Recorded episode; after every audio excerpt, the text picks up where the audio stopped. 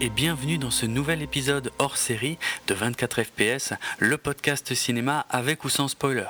Quoique, c'est un peu, c'est un peu différent cette fois, puisque donc là on arrive, euh, Julien et moi, arrivons à la troisième et dernière partie de notre rétrospective 2012. Euh, donc on a déjà évoqué, euh, bah, il y a des films sur lesquels on voulait revenir, ça c'était la première partie euh, du hors-série. Il y a eu nos, nos plus grosses déceptions de 2012 dans la deuxième partie, et donc là dans cette troisième partie, on va évoquer bah, nos films favoris de l'année, n'est-ce pas Julien? La partie la plus positive. Hein. A priori, ouais. Oh, quoique. Hein. Il va y avoir une grosse discussion. Ouais, et ça risque, ouais. Donc, comme la formule est un petit peu différente de la formule habituelle, ce qu'on va faire, comme pour les deux autres parties, c'est que je vais tout de suite vous donner la liste des films qu'on va évoquer. Comme ça, on vous prend pas par surprise, euh, parce qu'on va pas revenir évidemment sur l'intégralité de chaque film, hein, comme on le fait dans les épisodes normaux. Là, on va vraiment euh, ben, euh, dire ce qui nous a plu, enfin uniquement faire ressortir les, choses importantes dont on a envie de parler. Et évidemment, on ne s'interdit pas de spoiler si c'est nécessaire. Euh, dans, dans le cadre de nos discussions. C'est pour ça que je vais tout de suite vous donner la liste des films dont il va être question dans cet épisode, comme ça vous savez à quoi vous attendre. Alors, on va vous parler de l'Odyssée de Pi, Take Shelter, Hunger Games, 38 témoins, La cabane dans les bois, Shame, Clo-Clo et Skyfall. Voilà, donc pour, pour ceux qui voulaient juste savoir quel était notre top de l'année, c'est bon, vous pouvez arrêter d'écouter ici. Ah, donc euh, Hunger. Games, c'est dans ton top. Je Non, non, non, non, non, non, non, non, non, non, non, ne me fais pas dire ce que j'ai pas dit. Non, non, c'était un top, enfin... euh, je sais même pas Non, mais comment je devais le faire. Ouais. Du coup, du coup, je suis coincé. Je, je voudrais surtout pas que les gens croient que j'ai aimé Hunger Games. Non, non, mais voilà, il est dans ton top. Et euh, voilà, c'est notre top, on va dire, mais ça veut pas dire qu'on est d'accord sur tous les films, comme vous allez le constater rapidement, euh, surtout pour l'un d'entre eux. Donc, euh, écoute, on attaque tout de suite avec l'Odyssée de Pi, très rapidement d'ailleurs. hein. Euh, donc le dernier film de Ang Lee, euh, où il est On question. vous a parlé. euh, Voilà, oui, on, on a fait un 24 FPS complet, hein, le numéro 13, euh, à- au sujet de ce film. C'est pour ça qu'on va passer très vite dessus. On tenait quand même à le signaler comme étant l'un des plus beaux films de l'année. Une de mes plus belles surprises aussi pour moi. Comme je l'ai dit dans les- son épisode dédié, Mm, c'est mm. ma plus grosse surprise cette année. Dans le sens, c'était vraiment pas. Je m'attendais pas à l'aimer autant. Quoi. Ouais, moi je m'attendais, je m'attendais même pas à aller le voir. Mais euh, quand je l'ai vu, euh, ouais, je- j'attendais rien de spécial et vraiment j'ai été euh, Ébloui. ébloui, ouais, vraiment, vraiment. C'est un super film, très visuel, hein, donc euh, vrai que c'est pas. difficile à en parler. Mais... Ouais, voilà, difficile à raconter, mais ouais. c'est vraiment à voir et, et a priori au cinéma, quoi, parce que des, des images sublimes, des lumières sublimes, quelques petits effets spéciaux un poil trop visibles par-ci par-là, mais c'est vraiment pas gênant, quoi. On se Ouais. laisse, euh, on se laisse porter dans le film, quoi. Ouais, non, très beau film. Voilà. Belle histoire, beau On le- film. On le conseille Ouais. très largement. Vivement, ouais, c'est clair, parce que là, euh, a priori, il est encore à l'affiche, hein, donc euh, je pense que c'est le seul film dont on parle euh, qui est encore à l'affiche, d'ailleurs. Euh, Peut-être Skyfall. ouais, peut-être Skyfall dans l'affiche. quelques. Ouais. Mais voilà, mais donc celui-là, vraiment, n'hésitez pas. c'est super beau. Et euh, c'est vrai que c'est difficile d'en dire plus après sans rentrer dans les détails, mais voilà. C'est beau. Ouais. Euh, alors, on enchaîne sur euh, Take Shelter de Jeff Nichols. Alors, est-ce Ouais. que tu veux introduire le film euh, Bah, c'est euh, le troisième fi- euh, deuxième film de Take Shelter, de Jeff Jeff Nichols. Nichols, j'y arriverai, euh, qui avait fait Shot- Shotgun Diaries, euh, un film dramatique en 2007. mhm. Shotgun Stories. Donc, euh, Shotgun Stories, ouais, pardon. Mhm. Euh, bon, c'était un, un très bon film à l'époque, enfin, moi j'avais bien aimé. Euh, et donc, euh, Take- bon, je vais pas revenir sur ce film-là, hein. si vous avez envie de le voir, je vous le conseille. Mais... Donc, Take Shelter euh, est encore un drame, euh, enfin, un drame thriller, je dirais. Il y a un petit côté thriller quand ouais, même. c'est vrai. Drame. Euh, C'est compliqué à classifier. Ouais, c'est ouais, assez- qui se concentre, euh, qui se, ouais, qui se passe autour d'un personnage qui a des visions apocalyptiques euh, et des rêves apocalyptiques Mm. qu'une tempête, euh, qu'une tempête va, va Right tuer tout le monde, hein, à peu près. okay. et donc il, il essaye de ses visions sont tellement importantes, enfin, elles l'inquiètent vraiment. Et donc, mm. toute l'histoire tourne autour du fait qu'il construit un abri pour sa famille. sa famille qui ne croit pas du tout à ce qu'une tempête importante euh, va se mhm. passer. Donc, euh. ben, même ça, ça n'est révélé qu'à la moitié du film en fait, hein, parce qu'au début, euh, c'est-à-dire que ses cauchemars, ses visions commencent à prendre le pas sur son comportement de tous les jours. Et pendant la première moitié du film, les gens ne savent même pas vraiment pourquoi. Non. Et donc, oui, c'est un c'est un drame familial en fait, hein, plus qu'autre chose. c'est le changement d'une personne à cause de ses visions mm. et l'impact que ça a sur sa famille, son travail. Ouais. Euh, et je pense, enfin, moi, moi, ce qui m'a beaucoup plu dans le film, c'est, je trouve qu'il était très visuel. Les, les scènes, euh, les scènes de, de, vision apocalyptique, sont, quand elles sont montrées, sont particulièrement impressionnantes. Mhm. Euh, bah c'est en fait c'est complexe hein, parce que c'est pas c'est pas non plus du super visuel on cherche pas à nous en mettre plein la vue non non non c'est pas 2012 quoi ah oui non non c'est un, un petit film indépendant et c'est l'ambiance en fait. L'ambiance, c'est vrai qu'elle est super pesante et, euh, et, et quand, il, quand il fait des cauchemars, euh, l'ambiance elle est d'une lourdeur qui. Ouais, c'est vrai que c'est limite effrayant quoi. Hum, hum. très réussi. Euh, l'acteur qui joue, donc le, le personnage c'est Curtis, c'est joué par Michael Shannon qui est un excellent acteur qui a été nominé aux Oscars, je crois je crois pas qu'il a gagné, mais connu pour.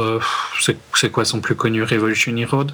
Ah, J'en ai aucune idée, moi. Je, honnêtement, je le connaissais pas. Enfin, j'ai l'impression que je le connaissais pas, en tout cas. Non. Bon, enfin, les gens vont le connaître parce qu'il jouera euh, Zod dans Man of Steel. Dans Man of Steel, ouais, là, là il va être très connu d'un coup, mais euh, à part ça, euh, bah, il a fait des tas de films, hein, par contre, c'est clair. Mais... ouais, Enfin, il a, un, il a un visage qu'on reconnaît. Hein. Ouais, ouais. Je, sais pas, enfin, tu l'as vu il y a pas longtemps, hein, donc tu dois plus te rappeler de l'histoire que moi, parce que moi, ça fait presque un an que je l'ai vu. moi, j'ai un souvenir superbe de ce film qui était, oui, l'ambiance est très pesante, euh, c'est pas un film facile, hein, ça c'est sûr et certain, mais c'est un. L'évolution de, de ce personnage euh, est super bien gérée et, on mm. comprend ses peurs et on comprend le que sa, sa, famille ne les comprenne pas non plus parce qu'elles bah ne les vivent pas quoi. Mais mais nous vu qu'on les on les on les vit entre guillemets mais on les voit donc on comprend à quel point elles sont pesantes pour lui.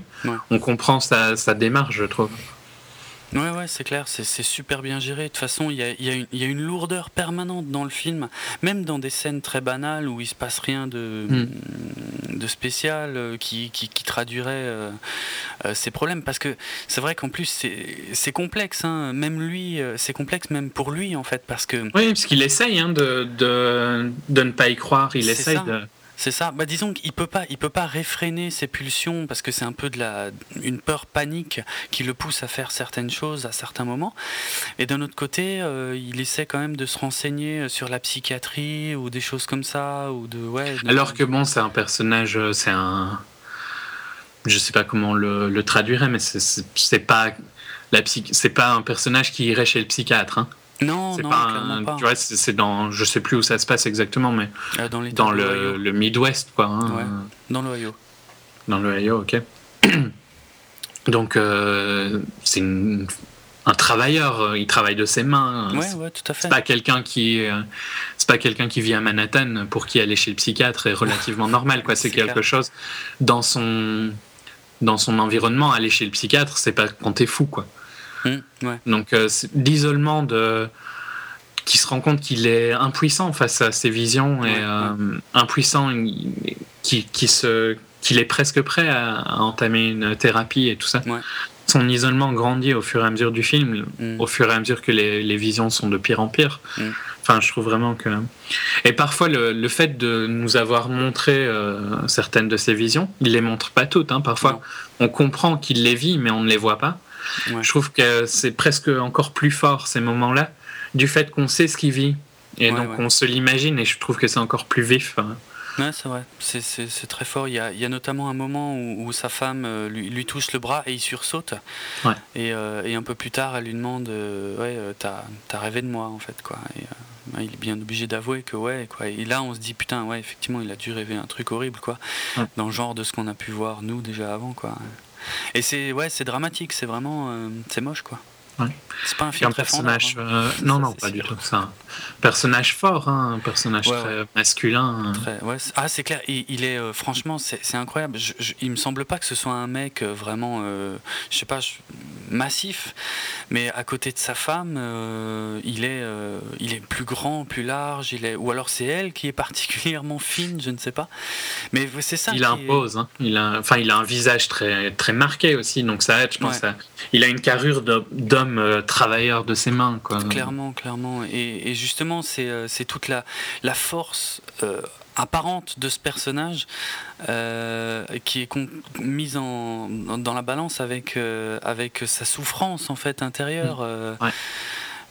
Et, ouais, c'est, c'est, ouais, c'est une grande... Et c'est vrai que l'actrice qui joue sa femme, qui est jouée par Jessica Chastain, mhm. qui est une rousse, donc qui est fort pâle. oui, ouais, en plus, ouais. Donc ça aide le contraste quoi qui est, elle est innocente euh, pas, sur plein de points de plein de points quoi. Ouais, c'est clair. Je je l'aurais pas mis dans mon top. Bon moi je l'ai vu très tardivement. C'est vrai que j'en ai énormément entendu parler quand il est sorti. Apparemment c'était un film qui a qui a bouleversé pas mal de gens donc ouais, moi je l'ai vu vraiment très très très tardivement et pas au Cinoche. Euh, c'est un très bon film, mais ouais, je l'aurais pas mis dans mon top, notamment à cause d'un truc chelou, euh, à cause de la fin quoi. J'ai du mal avec la fin. Ben, on en parlait avant d'enregistrer. Mm. Tu as un peu du mal avec les quand on, quand on entre dans un personnage dans une tranche de vie quoi et qu'il n'y a pas vraiment de et qu'il n'y a pas de finalité, claire ouais ouais c'est peut-être ça qui m'a posé problème mais ouais mais je, je, ne dis pas que c'est un film pour tout le monde. Hein. Non, non, Mais euh, moi, c'est un film qui m'a. Un des films qui m'a vraiment plu cette année. Mais c'est un très bon film, hein, il n'y a pas photo. Hein. Vraiment. Et un, des films que, bon, même si je me rappelle plus de l'histoire en détail, je saurais pas faire euh, un, scène par scène comme on fait sur certains films. Euh, mais je l'ai vu il y, a, il y a, un peu moins d'un an, quoi. Donc, mm. ça fait longtemps et et il, il, est resté quand même dans ma mémoire quand j'essayais de réfléchir aux films qui m'ont marqué cette année. D'accord. Ok, non, mais de toute façon, c'est un bon film, quoi. Euh, ah, pour les amateurs de. de drame, je sais pas si, si, ça peut se dire comme ça. Ouais, enfin, faut aimer le, un film. Faut aimer euh, rentrer dans la vie de quelqu'un sans. Ouais, ouais c'est une tranche de vie qu'on partage avec lui, quoi. Hmm, tranche de vie et euh, ouais, pas forcément très très joyeuse, quoi. Donc faut avoir envie de, de, regarder ce genre de film, mais euh, mais pour le genre, ouais, c'est c'est vraiment un très bon film, quoi. Hmm. Juste par curiosité, qui n'a rien à voir avec le podcast, mais est-ce que tu aimes bien American Beauty? Ouais. Ah ouais, ouais, c'est un film sublime, ouais. C'est aussi une tranche de vie, hein. Mais bon, c'est vrai qu'il. Mais il y, y, a une fin. Il y a une fin claire et nette. Euh, après, euh, c'est pas une fin qui concerne tous les personnages, mais qui concerne le personnage principal. Ok. Donc c'est plus facile pour moi à gérer, ouais. Ouais. À accepter. ben voilà. ok, non, non, mais euh, c'est vrai que voilà, pour les amateurs du genre, ouais, un, bon film. Je comprends, je comprends pourquoi les gens ont aimé. J'ai quand même un peu du mal à comprendre pourquoi ça a été un tel phénomène, mais qui, est qui, est très positif. Hein. Il est dans les meilleurs scores de cette année sur euh, Rotten. D'accord. Ok. Bon, en tout cas, ouais, c'est un film à voir. Je dis pas le contraire. Si on aime le style, enfin, faut pas non plus. Euh, oui, c'est ça. Voilà, faut aimer, faut aimer le style, exactement. Euh, on va changer de style. très largement. Oh oui avec euh, Hunger Games. Que, The Hunger Games. The Hunger Games, alors je sais même plus. Euh... Les jeux de la fin, peut-être? Non, non, euh, c'était pas ah, en, en, français, c'est Hunger Games. Hunger aux, Games. aux États-Unis, c'est The Hunger Games. Ok. Adaptation du roman éponyme de Suzanne Collins. Première, euh, première partie de la trilogie mm -hmm. The Hunger Games. Enfin, il y aura. ouais, c'est une trilogie en ce sera, ouais, ce, sera quatre films. Ce sera quatre films, ouais. Mm euh, tu veux commencer par quoi? Alors, euh, j'aurais bien commencé par le réalisateur, mais honnêtement, euh, je crois que je le connaissais pas. Pleasantville, ouais. ouais. Biscuit. Sea Biscuit doit être ton plus connu. Hein. Ouais. avec le, le, cheval. Ouais, Pur sang, la légende de Seabiscuit. Ouais, je, je, n'avais vu aucun de ces films avant, donc euh, voilà, ça c'est fait. Bah, un petit mot sur l'histoire. Ouais, donc euh, ben, ça suit un personnage qui est nommé d'une manière très stupide. Hein. J'ai jamais compris. Je l'ai, je l'ai jamais compris euh, dans les romans non plus. Hein. Ah bon? Bah Katniss, quoi. Je trouve que c'est un nom ridicule. Ouais, c'est bizarre, très bizarre. Donc le roman suit Katniss Everdeen dans une dystopie. Euh, je ne sais pas si on dit à quel moment ça se passe, mais c'est un, futur post-apocalypse. Ouais, c'est pas dit clairement. Donc mm. dans la nation de Panem où les, euh, les, les, villes sont, enfin tout c'est rangé par district. C'est ça. Donc il y a, euh, il y a la capitale qui est le Capitole. Et les 13 districts qui chacun produisent quelque chose en fait. Ouais, qui ont chacun leur, leur but quoi. Il y a le mm. district qui est plutôt pour pour la merde, l'agriculture. Euh, puis il y a un district qui est plus pour la technologie. Enfin voilà, chaque district a... Et les districts plus proches du centre sont, euh, sont plus proches de, du capital et donc sont un peu mieux traités en général. Ouais, ça, je suis pas... c'est peut-être pas dit dans le. Non, pas dans le film. C'est sous-entendu, non, quand même, que certains districts. Euh, hmm, pas vraiment, parce qu'on n'en voit que deux. Hein. On voit que le district 12 et on voit un tout petit bout du district. oui, mais on sait que Bon, ça, va peut-être être le problème quand je vais parler, c'est que j'ai, moi j'ai lu les livres, donc euh, même ah. sans aller dans les livres suivants, hein, j'essaye de respecter juste ce livre-ci. Mais euh, c'est sous-entendu qu'on sait que donc, enfin, je vais continuer d'abord le. Et donc, euh, The Hunger Games, c'est le nom du film vient du fait que il y a une compétition chaque année. chaque district doit donner, enfin c'est donner ou bien c'est piocher, au hasard. Quoi. Euh, des jeunes quand ils ont 16 ans. Mhm. Un jeune, enfin un jeune euh, par district. Non, deux par district. Non, une femme et euh, un. Ouais, un garçon et une fille, ouais. Voilà. Et ces, ces jeunes vont être en compétition dans, dans une arène Enfin, en fait, ils ne doivent pas donner des jeunes qui ont 16 ans, mais à partir de 16 ans, tu rentres dans la liste des gens qui peuvent être euh, choisis. C'est euh, plutôt que ça, hein, c'est 12 ans parce que. Oui, c'est 12 ans, c'est juste. La petite primo. à 16 ans, par contre. Voilà, c'est ça. Excusez-moi. Donc, euh, cette compétition qui ressemble un peu à Battle Royale, pour ceux qui ont vu Battle Royale, qui est une compétition à la mort. et la raison de cette compétition, c'était que le Capitole, pour rappeler, commémorer une rébellion qui avait eu il y a qui avait eu lieu dans le passé, euh, chaque année fait ça pour que le district, les districts se rendent compte de qui est le chef, quoi, globalement. Ouais. Donc ça c'est l'idée principale du, du film. Je sais pas si tu, tu veux les vers quoi.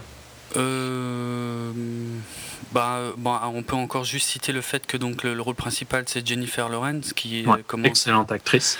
Ouais, super actrice, euh, également super canon. vraiment, enfin très jolie, mais pas du tout. Euh, enfin, elle a été critiquée parce qu'elle était trop grosse, hein, par exemple. Ah, pour le film, il paraît, ouais. Ouais, mais même en général. Ah bon Donc, euh, c'est vraiment. Enfin, moi, je trouve qu'elle est super. Ouais, c'est clair. Je trouve pas non plus qu'elle est, grosse, mais euh, ouais, elle fait des choses assez différentes, il me semble. Hein. Ouais, bah, son. Enfin, moi, le film où je l'ai découverte, c'était Winter's Bone, que je conseille très, très largement, mais. film très très dur. Take Shelter à un côté, c'est une comédie quoi. D'accord. Ok. Euh, donc c'est clair que le film repose énormément sur ses épaules, puisque ben, comme dans le bouquin, euh, tout est vu par ses yeux à elle. Par ses yeux. C'est Le bouquin, en fait, c'est une narration de Katniss euh, qui raconte hmm. une histoire. Ici, bon, c'est vu, il y a, y, a, y, a, y a, des scènes qui ne sont pas dans le livre, assez, assez peu hein, quand même. Mais, mais oui, ça, ça tourne toujours autour d'elle. quoi. Et euh, donc je voulais juste retourner sur le fait que c'est sous-entendu, je pense que certains districts sont plus proches dans le sens où certains districts euh, aiment cette compétition. Oui, effectivement, euh, Le district 1 et 2, en fait, c'est des volontaires qui viennent. c'est des qu'ils appellent carrière en anglais, je sais pas comment ça a été traduit, mais qui en font vraiment leur boulot, quoi, qui s'entraînent pour aller... Mhm, mhm. Parce qu'en fait, quand, quand, on gagne, donc quand on est le seul survivant, bon, on devient une star, hein, globalement. Ouais, ça se ressent pas des masses dans le film. Enfin, ouais, quand ils sortent, euh, ils. Ouais, ok, ils sont des stars et puis ils rentrent dans leur district, mais c'est à peu près tout. Oui, mais ils sont. Euh, euh, ouais, j'ai peur de faire des spoils du livre en fait, que Ah, j'ai- de- j'essaierai d'éviter, j'aimerais bien éviter suite, ça. ouais, ouais. Euh, mais oui, globalement, c'est quand même c'est quelque chose qui peut être honorable pour certains districts. hein. Donc euh, ça, c'est dans, dans le début du livre. Donc, euh, je-. Euh, Bah, on va être très pour l'histoire, euh, je sais pas, si- je sais pas quoi dire d'autre parce que c'est un peu, voilà, c'est, on est dans un futur dystopien euh, Mm. où euh, après tout se concentrera sur la reine, quoi. Je dirais les, le- les deux tiers du film vont se concentrer sur la reine. Ouais. Oh, c'est plus la moitié du film. La fait. moitié. Ouais, ouais, parce que je l'ai aussi revu il y a pas longtemps, exprès, pour me préparer à notre discussion. Et euh, non, c'est la moitié, ouais. Ok. Donc au début, on la, oui, on la voit vivre, on la voit chasser, on la voit vivre dans le district Voilà. 12, Puis- qui est un. Hmm? Oui, oui, c'est, oui, je, je- je confirmais juste, c'est ça. Il y a, la- il y a un peu la. D'abord, on, on apprend un tout petit peu à la connaître, et puis on arrive très vite à la sélection, qui s'appelle la moisson d'ailleurs. Et euh, donc Katniss est sélectionnée, et puis après, il y a toute la partie au Capitole où il y a encore toute la préparation au jeu en fait avant qu'il soit envoyé dans la reine. Ouais, oui, oui. Oui, Moi, je comptais ça en fait dans la reine, moi. Mais c'est vrai qu'il y a Ah, toute cette euh, Mm. préparation. Donc, euh, Ben, si tu te rappelles plus de, de l'histoire, vas-y, je te laisse. euh, et puis moi, je réagirai. Alors ouais, ça marche. Euh, on va. Plus alors, on- facile vu que je l'ai vu il y a quand même, bah, quand il est sorti. Quoi. Mhm. On- donc on va tout de suite clarifier un truc, hein, c'est que pour toi il est dans, dans ton top. Ouais, enfin, c'est, c'est- ce n'est pas au même niveau que Take Shelter, mais Ouais. c'est un film que j'ai bien aimé. Mais j'admets largement que je l'ai bien aimé parce que j'adore la trilogie. Mhm, euh, en livre, quoi. Et que donc euh, j'avais envie de voir comment était transposé. Et je trouve que visuellement, ça n'est pas mal transposé, quoi. Ouais. Ça, ça, ça m'a. J'ai une critique sur, le, sur un côté de comment il a géré ses caméras, hein, mais juste l'idée visuelle, c'est comme ça que je visualisais le Capitole et le district. Donc pour moi, c'est assez bien rendu D'accord. en Bon, tant que et- fan du livre. Bah écoute, on, on va commencer par le côté visuel, puisque moi, pour, euh, pour être clair, moi c'est l'un des pires films que j'ai vu cette année, et de loin. Et je déteste absolument tout dans ce film. Peut-être sauf, euh, sauf le jeu des acteurs, on va dire. Encore que euh, la prestation de Lenny Kravitz n'était à mon avis pas, pas nécessaire. Mais il est pas mauvais, mais il est pas bon. Non, plus, mais il est très euh, bon par rapport, à son, par rapport au livre. hein. Il est très euh, comme, est- comme il est dans le livre. hein. Ouais. Donc, ouais, bon. Admettons. Mais, euh, mais enfin voilà, pour moi, c'est vraiment une catastrophe à tout point de vue, et notamment au point de vue de l'histoire. Mais on va commencer par le, le- le côté visuel, qui est euh, effectivement l'un des trucs qui m'a dérangé en premier. Euh, je, moi, je pige rien. Enfin, je veux dire, c'est absolument n'importe quoi. C'est le district 12, euh, ils vivent comme en 1930, euh, Ouais. comme des mineurs, tout est crado et tout machin. Alors qu'au Capitole, euh, c'est excessif, c'est dans l'excès. c'est dans l'excès total, ouais, mais c'est genre, euh, genre un défilé de mode euh, Ouais, ouais. d'aujourd'hui. En plus, ils ont des trucs euh, hyper technologiques. Mais c'est comme ça que c'est dans le livre. Mais c'est, enfin, c'est. Dans un bouquin, ça peut, ça peut passer parce que après, à, à toi de l'imaginer par rapport à- aux détails qu'on te donne. Mais là, le style visuel du film, pour moi, c'est horrible. Ça n'a rien à voir. Ça n'a aucun lien. euh, Enfin, je, je comprends rien. Il y a les, les flics qui, qui sont dans les districts, on dirait un peu les. La Dans poli- THX. un la police de THX, exactement, quoi. C'est trop les mêmes. Donc il y a un côté super old school, euh, et d'un autre côté, euh, ouais, au Capitole tout est moderne, mais alors qu'ils ont des fringues et des maquillages de toutes les couleurs. Qui Ah, sont c'est complètement. euh, com- bah, atroce. euh, Enfin, c'est volontaire parce que c'est vraiment décrit comme ça. hein. C'est vraiment décrit dans un, un excès total. euh, des maquillages complètement délirants. euh. Ouais, ouais, mais je. C'est pour montrer le contraste. euh, Ah, y a entre y la vie du Capitole et la vie du district pour vraiment que ce soit choquant. Hein. Mm. Bon, c'est un peu manichéen, hein, ça je suis d'accord. Ah ouais, à fond. on- on sait tout de suite pour qui tenir. Quoi. Donc, de toute façon, enfin, c'est clair dans le fait que le Capitole organise un jeu qui tue. euh, qui, Ouais, tue... qui tue des enfants. Ouais, euh. j'essayais de retrouver le nombre, mais je, ben, euh, Ah, combien ils sont euh, 24. Ils Il y a sont 12 24? districts. Il y avait 13 Oui. districts, mais il y en a un qui a disparu. Donc, euh, Ouais, 24 participants, donc a priori, il y en a 23 qui en ressortent pas, ouais. voilà. Donc une fois par an, ouais. Donc, euh, chaque, ben, voilà, c'est c'est des, des jeunes qui ont entre 12 et 18 ans. Quoi. Hmm. Ouais, je. euh, pour le côté visuel, tu vois, qui, est vraiment. que moi je trouve vraiment à chier, parce que je comprends. je comprends qu'ils veulent faire, euh, ok, que, que ce soit outrancier et tout, mais là, là c'était trop c'était trop parce que je sais pas même même les gens qui sont qui sont censés être sympas euh, enfin ont des fringues dégueulasses enfin dégueulasses enfin euh, insupportables visuellement quoi. Euh, enfin je sais pas moi ça, ça me sort complètement du film quoi. C'est horrible c'est ça passe pas du tout. C'est pas de la c'est pas de la SF parce que c'est censé être de la SF on va dire hein. et pour moi c'est pas de la SF sérieuse ben je dirais pas que c'est censé être de la SF hein. c'est du post-apo quoi pour moi Ouais, oui, oui, parce que les éléments SF sont finalement. Euh, oui, d'ailleurs, c'est. Très léger, hein. il y a très peu d'éléments SF hein, au final. Non, c'est vrai, c'est vrai, mais je, trouve ça, je trouve ça ridicule, moi, parce que euh, c'est génial faire un film de SF où, euh, effectivement, tu as la moitié du film qui se passe en forêt. Ouais, ben c'est pas dur, effectivement, vu comme ça. Non, mais c'est pas censé être un film de SF, quoi. C'est censé être.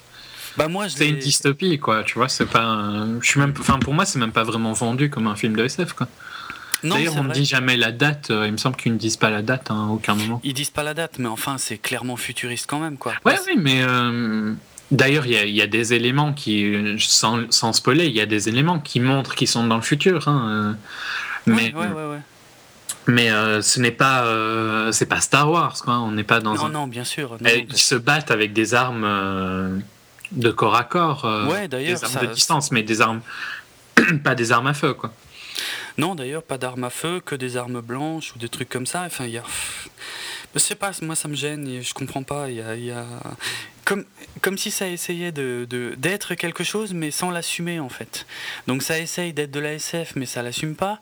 Et, je vais aller plus loin, et, là où ça commence vraiment à devenir très débile, à mon avis, c'est que ça essaye d'être violent, parce que c'est un concept qui est a priori très violent. Alors ça, ça par contre, je suis d'accord avec toi que le film. Euh, c'est complètement édulcoré, il y a rien.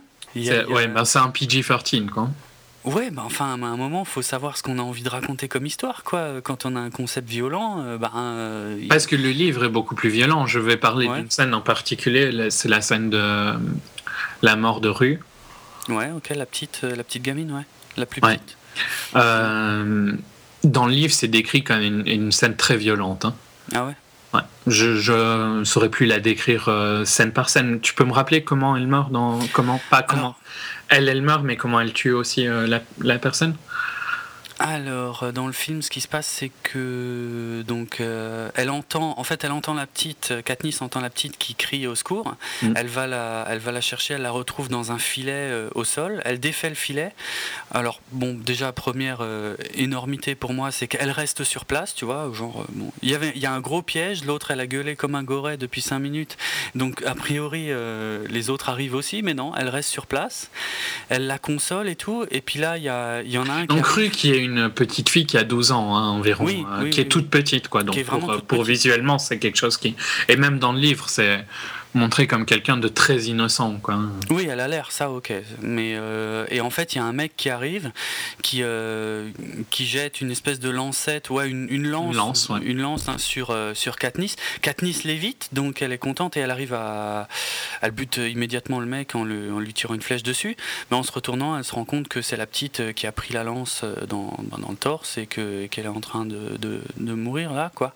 Hmm. Et elle reste, encore elle reste encore sur place à la rassurer, à lui dire machin et tout. Mais moi, ça me sort du film complètement. Hein. Moi, je trouve ça débile parce que ils sont où les jeux, quoi? Il n'y a pas de jeu, quoi. Là, on, essaie de, on appuie beaucoup trop sur le pathos de la petite qui, qui meurt à ce moment-là, et, euh, et, le jeu n'a plus aucune importance, quoi. Ouais, sauf que il y a, donc tout ce jeu était visé pour ceux qui n'auraient pas vu euh, ni lu le roman. Et euh, il y a une très grosse importance qui je trouve n'est pas assez montrée dans le film, mais très grosse importance sur le fait de gagner des sponsors. Et donc tu gagnes des sponsors. Euh, en, principe, tes, tes coachs euh, qui sont des anciens gagnants sont tes, tes aides. Enfin, des anciens gagnants sont tes coachs qui doivent t'aider à trouver des sponsors, qui peuvent t'aider en te donnant des, des vivres ou des choses comme ça. Donc euh, il y a une importance à comment elle, elle traite la mort de rue. Hein. Mais ça se voit un peu, mais c'est vraiment pas assez appuyé, je trouve. Non, et c'est vrai que c'est un peu au final, c'est trop long et trop court dans le film parce que c'est trop long dans le sens où ça se passe, c'est pas assez clair qu'il y a un temps d'attente entre. Euh, entre le moment où elle, meurt et puis le moment où elle s'occupe d'elle. Mais dans, dans, le livre, c'est assez long comme scène aussi, mais c'est mieux géré. Mais par contre, la scène de la mort, elle arrive et elle voit euh, la lance euh, tuer Rue et elle tire une flèche dans la tête du, euh, ah ouais. du mec au même moment. Et c'est, enfin, c'est gore en, fonction de ton imagination, hein, à quel mm. point ça va être gore ou pas. Mais c'est beaucoup plus décrit. Et le fait déjà dans la tête, tu vois, c'est complètement différent que dans, dans, le, dans le corps. Quoi. Oui, oui, ouais, c'est clair. Et c'est une scène qui est beaucoup plus, euh, ouais, beaucoup plus dure dans le livre qu'elle l'est dans le film. On sent que c'est une scène qui est difficile parce que, bon, moi, encore une fois, moi je trouve ça hautement débile, hein, surtout vu le contexte euh, de, danger permanent dans lequel se trouve Katniss. Là, elle s'occupe de la petite, elle lui met des fleurs autour de son corps et tout, puis après elle se tourne vers la caméra. Elle chante. Euh... elle chante la chanson du district dont vient rue. Ah oui, oui, ok. Oui, c'est vrai qu'il y a un moment, un truc où elle chante. Mais euh, et, là, en fait, dans le film, elle se retourne vers la caméra, elle fait un signe, et on voit que euh, ben, les gens qui regardent euh, ça dans le district 11, donc a priori de rue, comprennent et sont, sont contents. Enfin, sont contents. Et ça, ça démarre une, une révolution un peu. Voilà, exactement. Ça démarre un truc dans le district 11. Mais bon, ça dure pas longtemps, quoi. Et j'imagine que que ça aura plus d'importance dans, dans, la suite. Mais euh, oui, mais en fait, c'est un peu difficile, mais c'est une trilogie et c'est euh, c'est une trilogie euh, de renversement politique, quoi, hein, pour, faire, pour sans, sans, spoiler, tu vois, pour faire hmm. simple. Donc forcément, oui, l'importance de de ça, et c'est sûr qu'il il est, très, il est beaucoup plus marqué. Mais c'est beaucoup plus marqué qu'il y a des, que les gens sont fatigués de comment ils vivent dans le livre que dans le film. Ah, dans le film, du fait. Pas, mais en fait, c'est un film qui est relativement long, hein, pourtant presque deux heures et demie, bah mais qui n'a. Il y a assez de matériel pour faire plus, quoi. Parce que le livre est très. Euh, bah, tu, as lu, tu as lu le début, mais. le début, un peu, ouais. Hmm. C'est euh, un livre qui est. Il, il, se passe beaucoup de choses, quoi. Donc, malgré qu'il ne soit pas un long livre, c'est presque écrit déjà comme un screenplay, quoi, dans le sens où c'est vraiment. Il y a de l'action en permanence. Oui, c'est clair, on euh, passe sans arrêt d'un événement à un autre, euh, très clairement, et, constamment décrit par, euh, par Katniss. bon, ce, que, ce qui, au niveau littéraire, c'est pas, pas un podcast littéraire, mais moi je trouve que c'est assez naze. bon, c'est un, style, hein, un style qui est populaire. Donc, ouais, c'est un style quand même... populaire dans les, dans les, les romans pour Jeune adulte. Pour jeune adulte, ouais. Bon, c'est vrai que moi, euh, un bouquin qui est entièrement écrit au présent et à la première personne, euh, c'est euh, oui, alors je vois ça, je vis ça. Et là, Pourtant, il y a, y a, des, y a un, enfin, il y a un gain hein, à faire ça. C'est un gain d'être plus dans l'action. Ouais, il y a un point de vue, mais, mais c'est quand même très pauvre, je trouve, en termes littéraires. Je trouve que c'est plus simple. Trop simple. Ouais, trop simple, ouais, grave, carrément.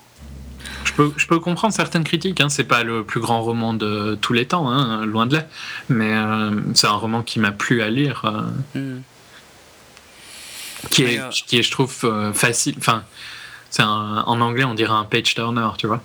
Ouais, d'accord, oui, oui, ça, tu, ouais, ouais, ça se lit tout seul, tu, tu tournes les pages. T'as pas envie d'arrêter, enfin, toi, non, dans le Canada, t'as eu envie, mais la plupart des gens n'ont pas envie. Non, mais je le finirai, le bouquin, quand même, pour voir un peu les différences, parce que je suis curieux, mais, euh, mais ça me plaît pas, quoi. Enfin, c'est pas pour moi, en tout cas, c'est clairement pas pour moi. Hmm. Et, euh, et, le, le, plus gros problème du film, justement, c'est que euh, maintenant, on va dire que si on sait pas tout ça, on, connaît pas le matériau. Oui, mais c'est très difficile pour moi de euh, dissocier les deux parce que j'ai relu le livre, j'avais lu le livre, et, mais je l'ai relu mm. avant de voir le film, donc j'étais vraiment dans le livre, tu vois, quand j'ai été voir le film. Euh, mm.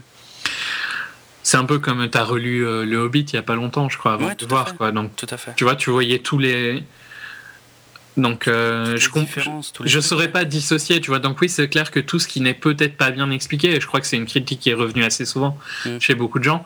Euh, ben moi, ça m'a pas choqué parce que je le comprends hein, dans tous les cas, quoi. Mm, mm. vu du fait que dans le livre, c'est bien bien mieux expliqué. Ce qui me euh. gêne le plus, je crois, c'est que j'ai été voir un film qui s'appelle Hunger Games, donc où il est question de jeux, les jeux de la faim. Mm. Euh, euh, ces jeux ne commencent déjà qu'à la moitié du film, euh, avec une intro qui est pas, c'est pas inintéressant, mais en même temps Quand je vois ce que ça apporte à la suite, finalement, c'était, ça aurait pu être résumé large plus vite. Ouais, mais ça apporte par contre beaucoup plus pour le deuxième, troisième, quatrième film, tu vois. Ok, alors admettons. Mais de toute façon, mon souci principal reste. Euh, c'est une origin story. Tu, tu, pourrais essayer de le voir comme une origin story, tu vois. Euh, il faut bien mettre en place quelque chose, quoi. D'accord. Mais, mais justement, tu vas voir que c'est là où c'est un peu étrange. Euh, enfin, ça va peut-être te paraître étrange, mais au final, quand je vois l'ensemble du film, je trouve que l'intro était finalement plus intéressante que les jeux eux-mêmes, parce que les jeux, pour, pour moi, c'est minable, c'est ridicule. C'est des jeux de la fin, mais alors, je, je les ai jamais vus avoir faim.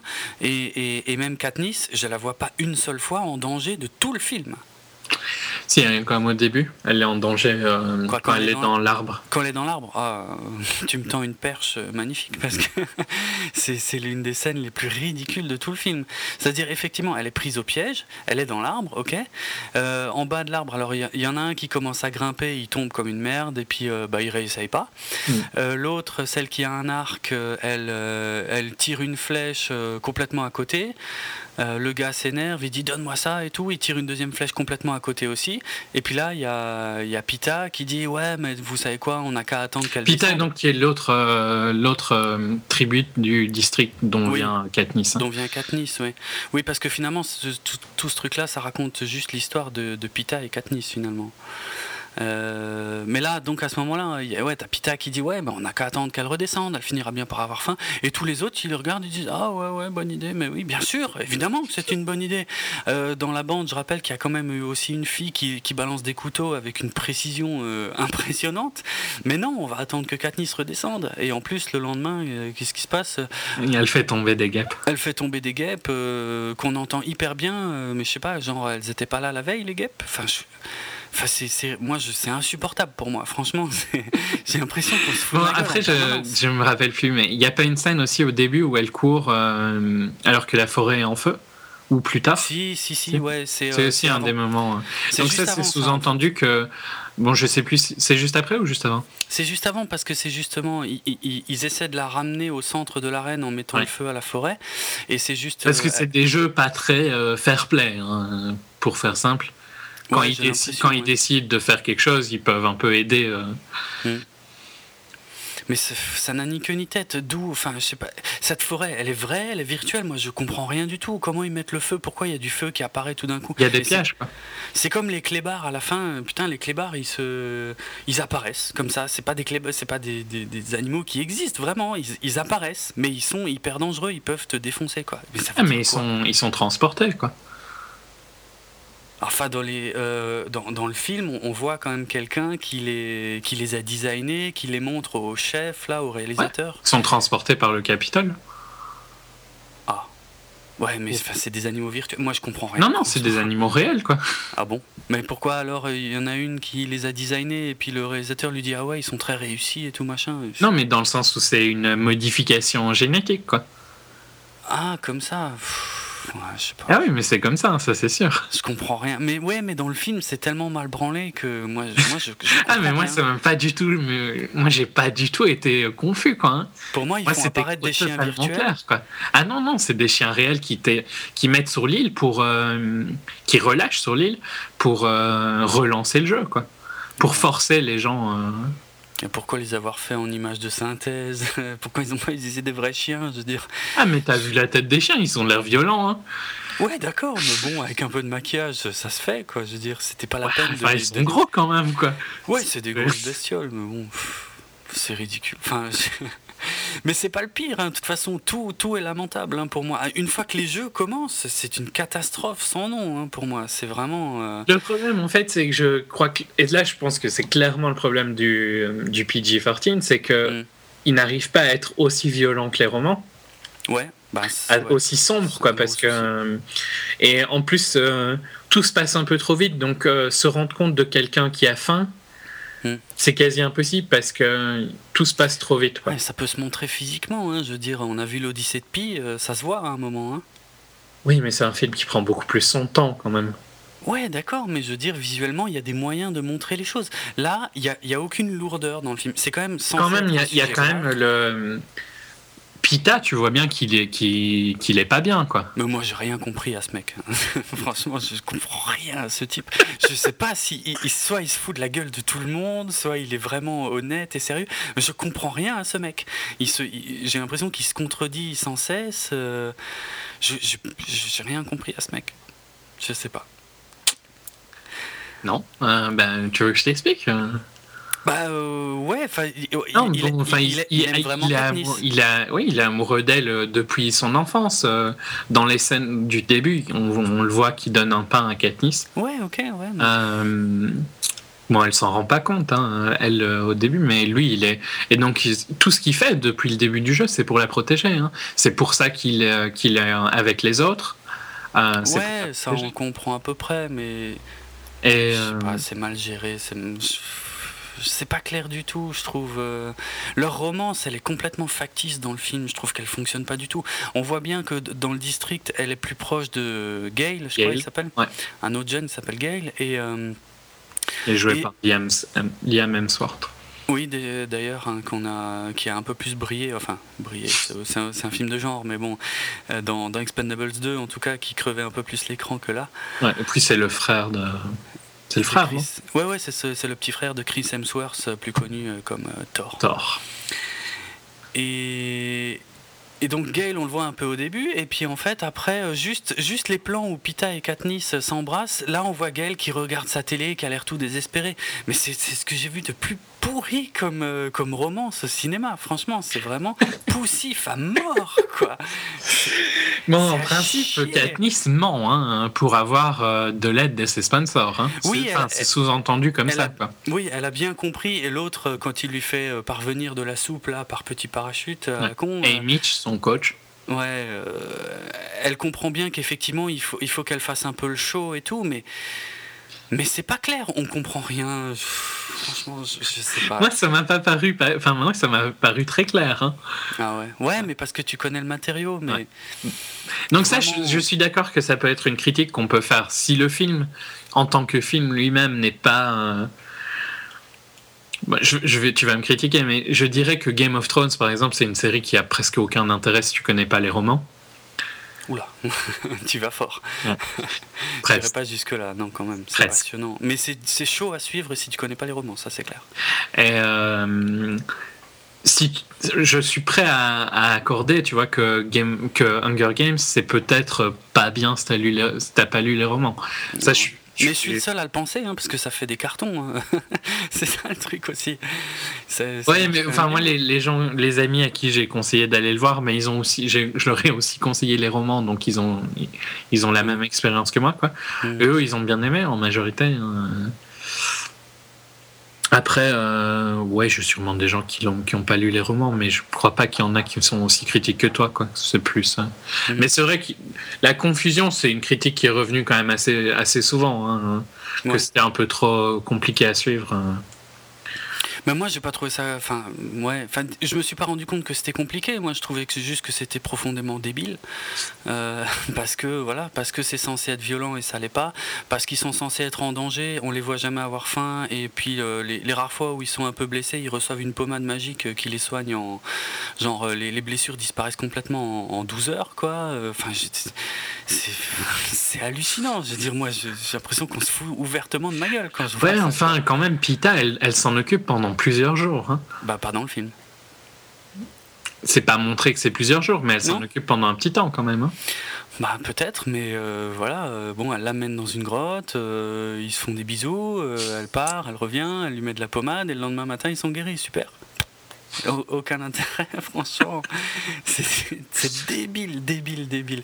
Et puis alors le pire, le summum en fait, c'est quand ils changent les règles. Ça, c'est vraiment. Alors, ça, c'est, c'est, le truc. Ça a été le coup de massue pour moi au Cinoche. Hein, vraiment. Euh, bon, ouais, moi, évidemment, vu que je le savais, ben, ça m'a pas. Ouais, non, mais moi, je sais pas. Ok, ok, je suis plus amateur de trucs de genre. Euh, euh, et, évidemment que battle, un truc comme Battle Royale, t'es obligé de le comparer avec ça. Et Battle Royale, c'est tellement violent et, sans concession que de voir là que ah bah il change les règles ah bah finalement oui euh, c'est vrai que ça pourrait faire de l'audience d'avoir une romance alors ok euh, ben il va euh, il peut y avoir deux gagnants s'ils sont du même district. Ok bon ben on sait on sait déjà à qui ça s'adresse quoi je veux dire. C'est pas comme si c'était prévu pour les autres participants c'est pour eux que c'est fait ok? Et oui enfin c'est pas la, la, la, règle elle est changée mais elle est pas dite hein, pour eux. Enfin c'est ah, non, c'est juste au moment où, euh, où ils vont se suicider. Hein.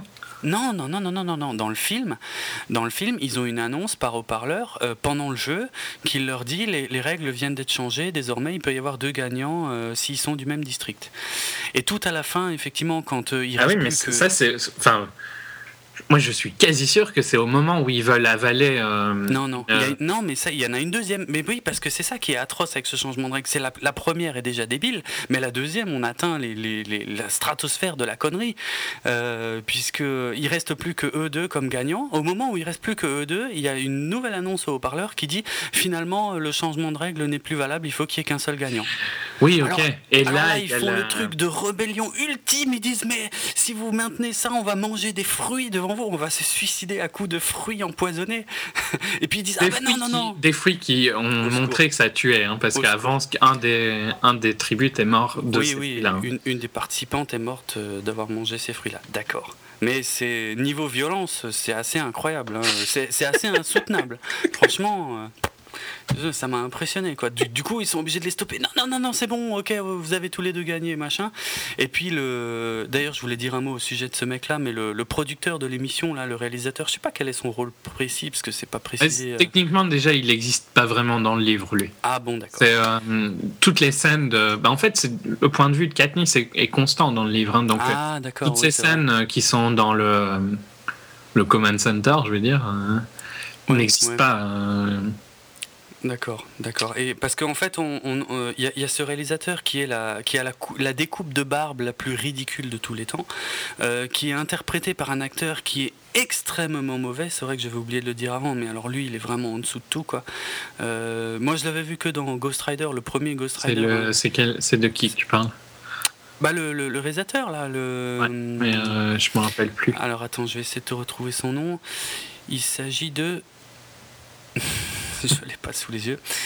Euh, c'est pas le, c'est pas l'interview. Non, non, non, non, non, pas du tout. Seneca Crane dans le film, interprété par Wes Bentley. Et ce, mec est affreusement mauvais. Avec, il, a les C'est un personnage qui, euh, il me semble, existe, mais toutes ces scènes n'existent pas dans le film, dans le livre. Euh, D'accord. Toutes ces scènes de de, qu'on voit ce qu'ils font quoi. Donc en fait mm. le feu tu vois qui n'est pas quelque chose qui est expliqué pour Katniss. Enfin pour le Katniss ne comprend pas. tu vois et donc nous non plus quand on lit le livre parce que Ah d'accord. Donc c'est quelque chose qui est quand même assez différent ça. Ok, ouais, parce que dans, ouais, dans le film, c'est débile, quoi. Ils disent, ah bah, laisse dans cette partie-là de la forêt, ah bah non, il faudrait la faire revenir ailleurs, allez, on met le feu, ok, pas de problème. bref, ce mec-là, ce que je voulais dire, c'est qu'il a, donc, euh, c'est lui qui avait un peu poussé la romance et le changement de règles, et a priori, donc, à la fin euh, du film, euh, le président euh, bah, décide de, l'exécuter. Et, évidemment, comment il est exécuté ce mec-là? Bah, On l'enferme dans une pièce où il y a la coupelle de fruits empoisonnés. Quel régime violent c'est vrai que voilà, il faut mettre fin à, ce genre d'agissement euh, scandaleux, quoi, de, de, forcer des réalisateurs à se suicider à coups de baies empoisonnées. C'est d'une cruauté sans précédent. C'est incroyable. C'est ridicule, franchement, insupportable, insupportable, de A à Z. Juste pour, euh, pour un peu, parce que je n'ai pas défendu excessivement, mais c'est un film qui est quand même euh, euh, bien vu par la plupart des critiques. Hein. Il, a un, il a un bon score sur Rotten. Donc ton avis est, plutôt dans la minorité. Mm. J'ai du mal à le défendre en tant que film du fait que je l'ai pas vu en tant que film, tu vois. Donc c'est toujours difficile pour moi de d'argumenter le fait qu'il n'est pas clair. Ça, ben, je peux, je peux pas, quoi. Parce que pour moi, oui, il est clair, mais j'ai le livre. Donc, euh, après, oui, je suis d'accord avec toi que, par exemple, la caméra à l'épaule dans certaines scènes qui essaye de créer une tension qui n'a pas besoin d'être là et qui n'est pas là. Euh, qui n'est pas là, surtout. Ça, je suis d'accord que c'est. Ça enlève un peu de lisibilité. C'est Ouais. pas. euh, J'ai vu pire. Hein, Ouais, il y a de largement d'action, mais, Mais ça n'apporte rien. c'est pas top. Ouais, c'est clair. Euh, après, euh, le manque de violence, oui, mais je pense que ça, il fallait s'y attendre au fait que c'est PG-13. Oui, parce que la cible, elle est euh, avant tout adolescente et, euh, et, et- et ils ont eu raison de le faire comme ça parce que, bah, parce que ça a cartonné auprès des adolescents, parce que c'est public des livres.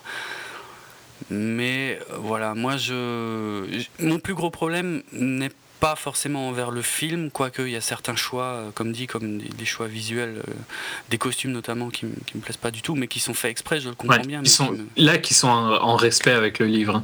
hein. ouais. Le- L'excès euh, d'une personne comme Effie, par exemple, c'est clairement euh, voulu. Quoi. Ouais, ok, ok. Mais j'ai un vrai, vrai, vrai problème avec l'histoire, quoi. Parce que c'est, euh, pour moi, c'est prendre une, une thématique euh, très. euh, En fait, le problème, c'est qu'il a été vendu comme. euh, c'est que c'est une, c'est une première partie d'un roman, tu vois. Hmm. Un, un roman qui est plus un roman sur la rébellion des districts que sur le- les jeux, quoi. D'accord. Bah, je suis, alors, alors je, je- je- de toute façon, je regarderai la suite. hein. Je suis curieux de voir, mais. euh, mais c'est Non, les jeux pas sont au centre de, les jeux sont au centre, hein, mais euh, la vraie, la l'importance réelle de, de la trilogie, c'est c'est pas les jeux, quoi. D'accord. C'est un accessoire. Parce que moi, quand je vois le film, là, je me dis, ils auraient pu faire un film sur une bande de jeunes qui sont rivaux, euh, je sais pas, aux Jeux Olympiques, un truc comme ça, ça aurait été pareil, quoi. Il y en a qui tombent amoureux, il y en a qui se détestent, euh, allez, peut-être un qui meurt, euh, et puis voilà, ça, ça aurait pas été fondamentalement différent, quoi. Ouais. Après, il y a des, des- des petits trucs qu'ils ont changé. euh, par exemple, la manière dont elle reçoit son pin, qui est super important hein, dans le livre. Ah, Ouais. Ouais, sa petite broche, là, ouais. Je, je sais pas. C'est les petits Le- oiseaux aussi. hein. Le cœur, ouais. Ah, bah, alors, oh putain, j'avais oublié les au Ouais, enfin bon, bref.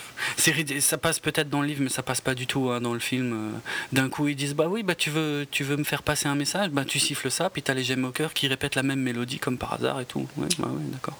Ouais, mais c'est, enfin, c'est, euh, en fait, ça existe parce que dans son, ça vient de son district à rue. D'accord, ouais, ok. Donc, euh, ouais, ça expliquait. non, t'es- pas d'accord, bon. ça, ça vient de son district, mais c'est sous-entendu hein, qu'ils font de la modification génétique à plein de points. hein. donc, euh, c'est pour ça que les animaux à la fin, c'est, pas du tout euh, choquant. Les gaps, c'est une modification génétique aussi. Oui, parce qu'ils ont l'air de les connaître euh, au centre de commande. Ils disent Ah oui, ce sont des guêpes très mortelles et tout. Ils expliquent tout, tout ce que peuvent causer les, les piqûres et tout. Mais, pff, mais c'est mal branlé dans le film, je sais pas. C'est, c'est, euh, tout arrive euh, comme par hasard. En fait, tout arrive euh, quand ça doit arriver pour Katniss, si tu veux. Mais vraiment oui et tout, non, quoi. Oui et non. Ah, si. Parce qu'ils essayent quand même de la tuer plusieurs fois. hein. Ouais, mais enfin, encore une fois, moi je trouve qu'elle est jamais en danger. Elle court un peu dans le feu, ok, vite fait, mais enfin, voilà. Non, Elle- non, elle mais dans, le mal. livre, c'est beaucoup plus violent. Quoi. Ce qu'elle subit, c'est beaucoup plus violent. Ouais. Ouais, ouais, ouais.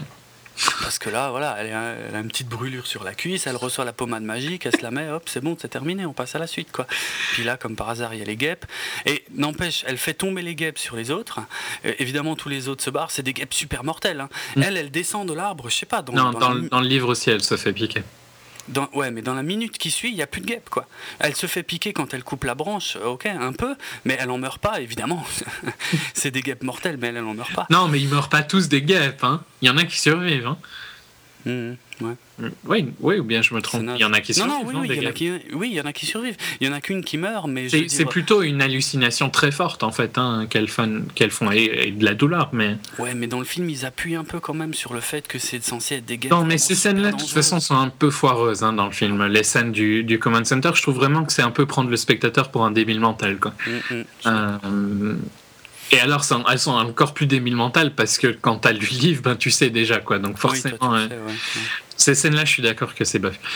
En fait, on l'a mis dans, je l'ai mis dans mes tops juste pour un peu argumenter. hein. Je suis d'accord qu'il a des Non, non, défauts, je mais euh, je sais bien. moi j'aime bien l'ambiance et euh, ouais, moi le visuel, je l'aime bien parce que c'est comme ça que j'imaginais quand je lisais le livre. Donc euh, Hmm. j'aime bien. Tu sais, c'est- un peu comme je vais me faire critiquer à mort. C'est un peu comme la première fois que tu as vu Le Seigneur des Anneaux, tu étais content de voir quelque chose que tu as lu. Oui. Enfin, tu vois, ça apporte quelque chose quand même. Ah oui, oui, tout à fait. Oui, c'est vrai que ça fait plaisir quand, quand tu as imaginé les choses d'une certaine façon et que tu découvres visuellement quelque chose qui est assez proche de ce que tu as imaginé, qui trahit pas ce que tu as imaginé, ça fait super plaisir. Des personnages comme euh, Senna, qui est joué par Lenny Kravitz, par exemple, c'est vraiment très très proche de comment euh, ah il était dans le roman. Hein. Gail et Pita, pareil. Hein, et Mitch, par contre, dans le roman, est plus alcoolo qu'il n'est il n'est pas très alcoolo au final. Non, là, au il, est, il est assez facile à, apprécier, je trouve. Ouais, oui, oui. Euh, alors que dans le roman, il est très, très dur. Enfin, il faut vraiment longtemps avant qu'il vienne. Hmm. Euh, ouais, vraiment, ce qui est difficile, c'est que c'est une mise en place et que les gens l'ont pris un peu trop comme. Euh, c'est vraiment la première partie d'une trilogie, quoi. Ok. Donc. Après, bon, peut-être que soit c'est pas le public, hein. dans tous les cas, peut-être que ça c'est comme ça. Non, quoi qu'il arrive, ouais, je pense vraiment que c'est pas pour moi, donc euh, voilà, je pense pas que j'aimerais plus les suites, enfin peut-être un peu plus quand même, j'espère, parce que c'était vraiment, je trouvais ça vraiment minable. Mais euh, en termes de, en termes d'histoire, de dystopie, euh, voilà, quand t'as des trucs, je sais pas, en termes de littérature, même au cinéma d'ailleurs, t'as 1984 où tu, où tu tu vois qu'il y a le contrôle des masses par, euh, par des choses qui sont retransmises sur des écrans, des images violentes. Dans 1984, c'est les deux minutes de la haine du peuple, où on attise la haine du peuple, mais comme ça, ça évite qu'il se rebelle euh, en dehors. On a ça, euh, je sais plus, dans Bon, t'as aussi les films et le bouquin Running Man, hein, qui, qui c'est carrément le même thème, ou ah et, Battle Royale aussi, quoi. Mais là, c'est tellement, enfin, c'est mieux parce que c'est, on, on, nous parle d'une vraie société violente qui tue pas les gens à coups de, de, fruits et euh, et de voilà et d'un euh, vrai jeu violent aussi, quoi. Alors que là, ces, romans-là se basent plus sur le jeu. Battle, enfin Battle Royale comme film, c'est pas un roman, mais si, si, c'est un, roman, à la base, mais j'ai jamais lu que j'ai jamais vu que le film. Mais euh, c'est basé uniquement sur le jeu, quoi. Exactement. Autour, on s'en fout un peu. Et c'est ça que je voulais voir, moi, et que j'ai pas vu. Mais c'est pas ça qui sont euh, que la trilogie, tu vois. Ok, c'est pour ça alors que j'ai un problème. Ok. Ok. Mais tu sais. Après, je suis d'accord que la peut-être que la campagne marketing a été trop trop poussée sur le fait que c'est le jeu, quoi. Et que ça s'appelle Hunger Games. Hein. Je suis bien d'accord. Le suivant s'appelle Catching Fire et le, dernier. Le roman s'appelle Mockingjay, je sais pas comment ils vont traduire. Hein. Ouais, mais je pense que tous les films vont s'appeler Hunger Games avec des sous-titres à chaque fois. Ouais, probablement. Hmm. Euh, j'imagine qu'ils vont appeler ça euh, ben, Hunger bah, Games Catching Fire. Catching Fire, ouais, ouais. Après, je crois que ça n'a pas été encore dit. Pour les deux suivants. Euh, ça sera sûrement Mockingjay Part 1 et Mockingjay Part 2. si ça se trouve, ouais.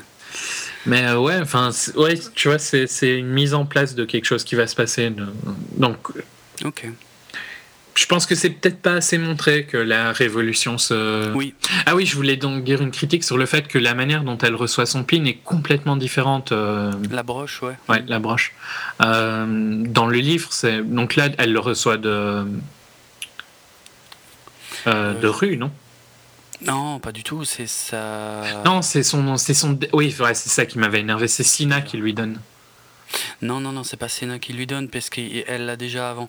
Non, non, c'est un truc qu'elle ramène de son district. Ouais. Je crois que c'est sa petite sœur qui lui donne. Je crois qu'elle le prend pour sa sœur. Oui, par rue, c'est Primrose qui lui donne, c'est ça que je voulais. Ouais, Primrose, voilà. Et, euh, et, quand elle, finalement, quand elle participe au jeu, sa petite sœur lui donne pour, pour que ça lui porte chance. Euh. Et après, Sénat, quand il le voit sur son costume, il le laisse, il lui dit voilà, chut, on n'en parle pas.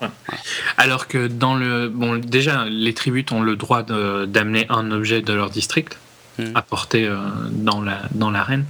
Euh, mais la manière dont elle le reçoit est complètement différente et crée des personnages qui sont pas. C'est pas Primrose qui lui donne, donc Primrose qui est sa sœur, euh, mais c'est la fille du maire du district où elle vit.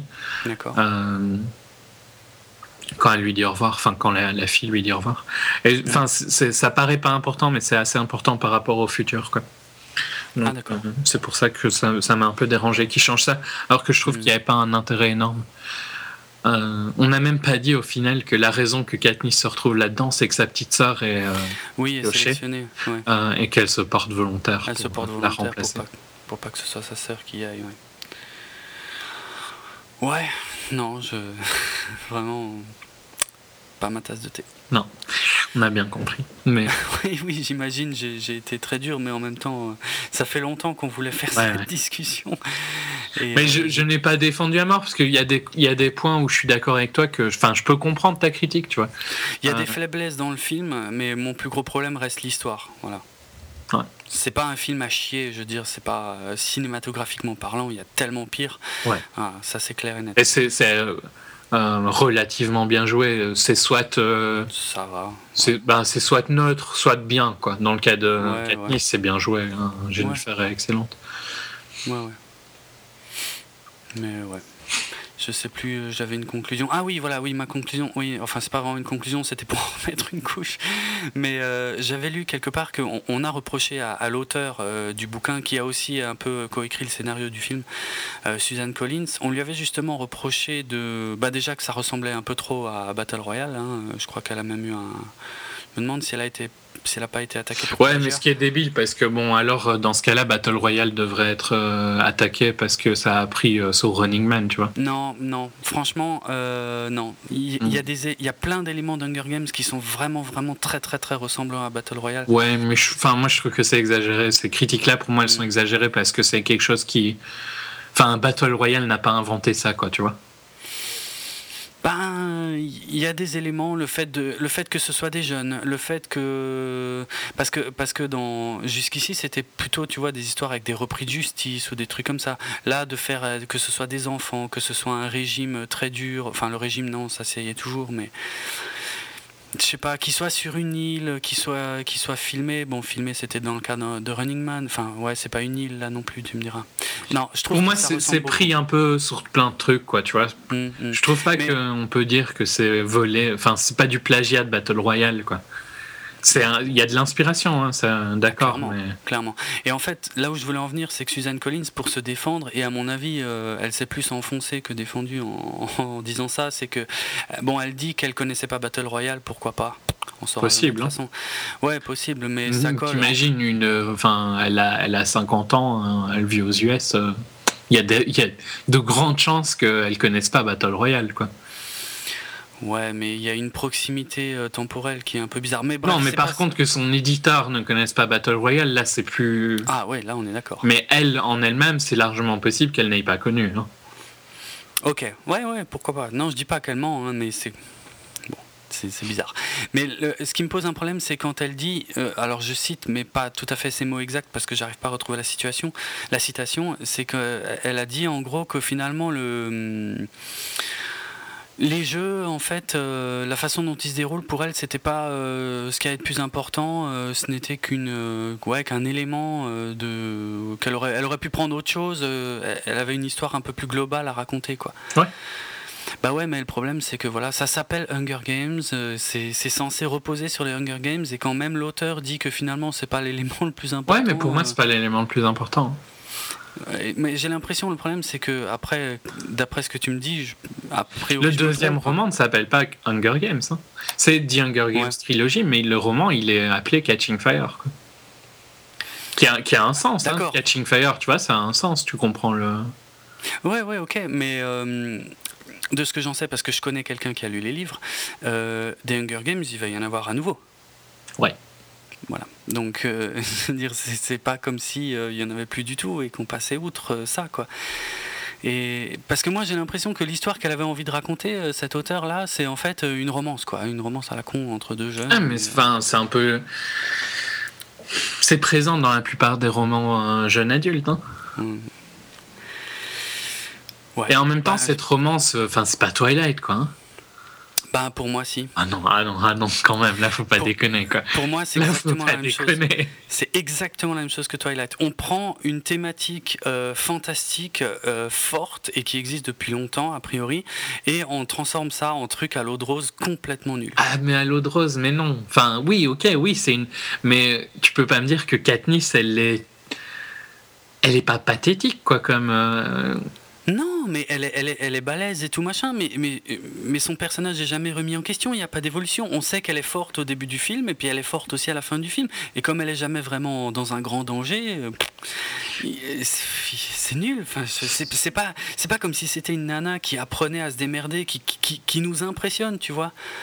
euh, parce qu'elle arrive à faire. euh, non, elle est placée comme forte de caractère dès le départ et elle l'est tout le long du film. Pff, ouais, bah, ok, tant mieux pour elle. Qu'est-ce qu'on a appris Qu'est-ce qui. Non, mais son personnage va évoluer, hein, mais. euh, D'accord. D'accord. C'est là plutôt ça. hum, Je pense que le- point le plus important de son personnage, c'est la, la dualité de ses sentiments. Quoi. Pour le côté romance hein, de son personnage, Mhm. pour moi, c'est la dualité de ses sentiments et la- le combat euh, à l'intérieur d'elle-même qu'elle doit faire pour euh, les comprendre. Et alors, je suis bien d'accord, par contre, que on, on comprend. Euh, je suis pas la cible du fait que la cible c'est des jeunes ados quoi. Mhm. Euh, et je pense que ça c'est fait exprès pour euh, bah, les ados ils se posent les mêmes questions quoi. Tu vois? Des, des- des Oui. questions de, de se comprendre et tout ça. Donc ça c'est clairement présent du fait que c'est un roman jeune adulte. hein. Ça c'est Mhm. et j'en ai lu parce que ouais, parce que moi j'aime bien ce style- les, les jeunes adultes. J'ai déjà dit, vous pouvez critiquer, hein, je m'en fous. tu le sais bien que je les aime bien parce Ouais, qu'il y, a un- y, y a Hawk euh, plus présent, donc tu es tout le temps euh, attiré dans l'histoire, quoi. Mais c'est quelque chose qui est quasiment toujours présent. Je sais pas pourquoi il y a une vague de de romans jeunes adultes qui, ont, qui ont un personnage féminin euh, jeune comme euh, personnage principal et c'est toujours présent cette, euh, ce conflit à l'intérieur d'eux-mêmes et je pense que c'est logique vu la cible visée par les romans quoi.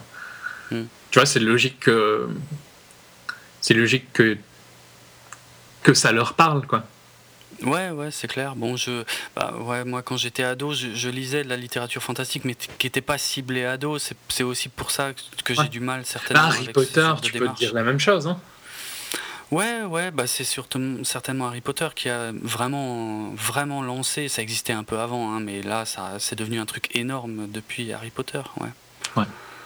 oui bah avant ça ne s'appelait pas young adulte quoi ça s'appelait soit soit des livres pour enfants soit des livres pour adultes mais Ouais, voilà, il y avait, y avait pas trop entre quoi.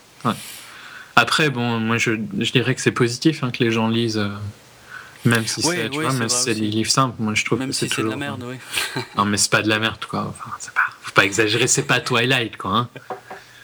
C'est pas Twilight, quoi. Je ne peux pas répondre Non, à mais, cette euh, question Harry, bah, non, mais allez, euh, Harry Potter, tu ne trouves pas que c'est de la merde. Non, c'est pas de la merde. Mais non. les gens font la même pas- critique que tu fais à Hunger Games. hein. Il y a des gens qui trouvent que. Enfin, moi, je trouve que tu vois, vaut mieux, vaut mieux qu'ils lisent Harry Potter que qu'ils lisent rien, quoi. hein. Donc, vaut mieux lire Hunger Ouais, Games ouais, que oui, rien. Je suis d'accord, je suis d'accord, c'est vrai. Ah, Après, vaut peut-être pas mieux lire Twilight que rien. Ça- tu vois Non, non, mais, non, mais franchement, si, si Twilight t'a- t'amène dans la littérature, ben lis Twilight. Hein. Ouais, Tant non, que c'est pas le dernier clair, livre que tu clair, vas lire, quoi, tu vois. C'est clair, bien sûr. C'est juste pour le petit troll, quoi, mais. euh, Non, mais franchement, même si, même si c'est si, si Twilight t'apprend un livre, genre si des, si des gens qui ont complètement arrêté de lire euh, relisent grâce à Fifty Shades of Grey, tant mieux pour eux. hein. Ouais, Je sais pas comment ils auront réussi à finir le roman parce que c'est infâme. mais, mais tant mieux pour eux, quoi. Excellent. Ok. On en parlera Euh, quand le film sortira. Ouais, c'est vrai, tiens. On pourra s'amuser aussi. bon, j'ai vraiment, vraiment été très, très, très méchant. Parfois un peu trollesque. Donc, si tu veux conclure euh, quand même sur une note positive, Non, mais euh, moi, je- te laisse. Moi j'ai, moi j'ai bien aimé quoi. Moi je trouve que Ouais. le, moi je conseille le roman parce que je pense que le roman est, est facile à lire. Donc euh, Hum, hum. toi tu t'as pas trop aimé le roman pour le moment, mais Non, j'espère que tu, tu peut-être même jusque Catching Fire. Ouais, Ah. je continuerai, je, je verrai. Ouais. Je suis curieux Bah, de voir quand même. C'est, pas enfin en, en un week-end quelqu'un qui lit vite peut lire la trilogie. Hein. Oui, c'est ça, c'est vrai que ça se lit bien, ça se lit vite, c'est facile, euh, voilà. Et, euh, En c'est pas une semaine non, facilement vous avez lu la trilogie si vous lisez 2-3 heures par jour. Quoi. Ouais, ouais, c'est vrai. Non, non, je vais, euh, je vais continuer à lire. J'ai pas arrêté de lire en fait parce que ça me plaisait pas. hein. J'ai arrêté de lire parce que je, bah, je, je tenais à lire Bilbo le Hobbit en fait euh, avant la sortie du film. C'est pour Mm. ça que j'ai arrêté, pour tout dire. Voilà. Mais euh, ok, bon, on a été, on a été peut-être un peu long, mais euh, ça faisait. Bah, en fait ça faisait longtemps qu'on voulait le, le faire. Ouais, depuis qu'on a commencé 24 FPS, je crois que on avait envie de se friter sur Hunger Games. Bah, il y a Donc, deux films. euh, Au final, on n'a pas beaucoup de films où on n'est pas d'accord, mais il y en a deux quoi, cette année qui sont vraiment. Ouais, ouais, il y a eu Spider-Man dans le hors-série précédent et puis celui-ci, quoi. Donc voilà, on tenait à le faire, on est, on est content d'avoir pu s'exprimer euh, tous les deux euh, Et John Carter. à ce sujet. Non, John Carter, tu peux pas comparer. C'est Ah non, mais John Carter, John, Char- c'était John bien. Carter dans la Enfin, moi, j'ai pas du tout aimé John Carter. Hein. c'est pas normal. J'ai, j'ai- mais c'est pas normal que t'aies pas aimé encore. J'ai, j'ai... Euh, Non, mais je déconne. non, je sais bien. Mais euh, j'ai probablement autant. euh, Enfin, non, peut-être pas détesté, parce que t'as l'air vraiment d'avoir pas apprécié du tout Hunger. Ah non, vraiment. Mais moi, John Carter, pris, ça m'a fait chier comme pas possible. Quoi. Donc, euh. Ouais, c'est les trois films où on est vraiment en opposition totale. ouais, ouais, c'est vrai. C'est vrai. Peu- On va, on va passer à quelque chose de.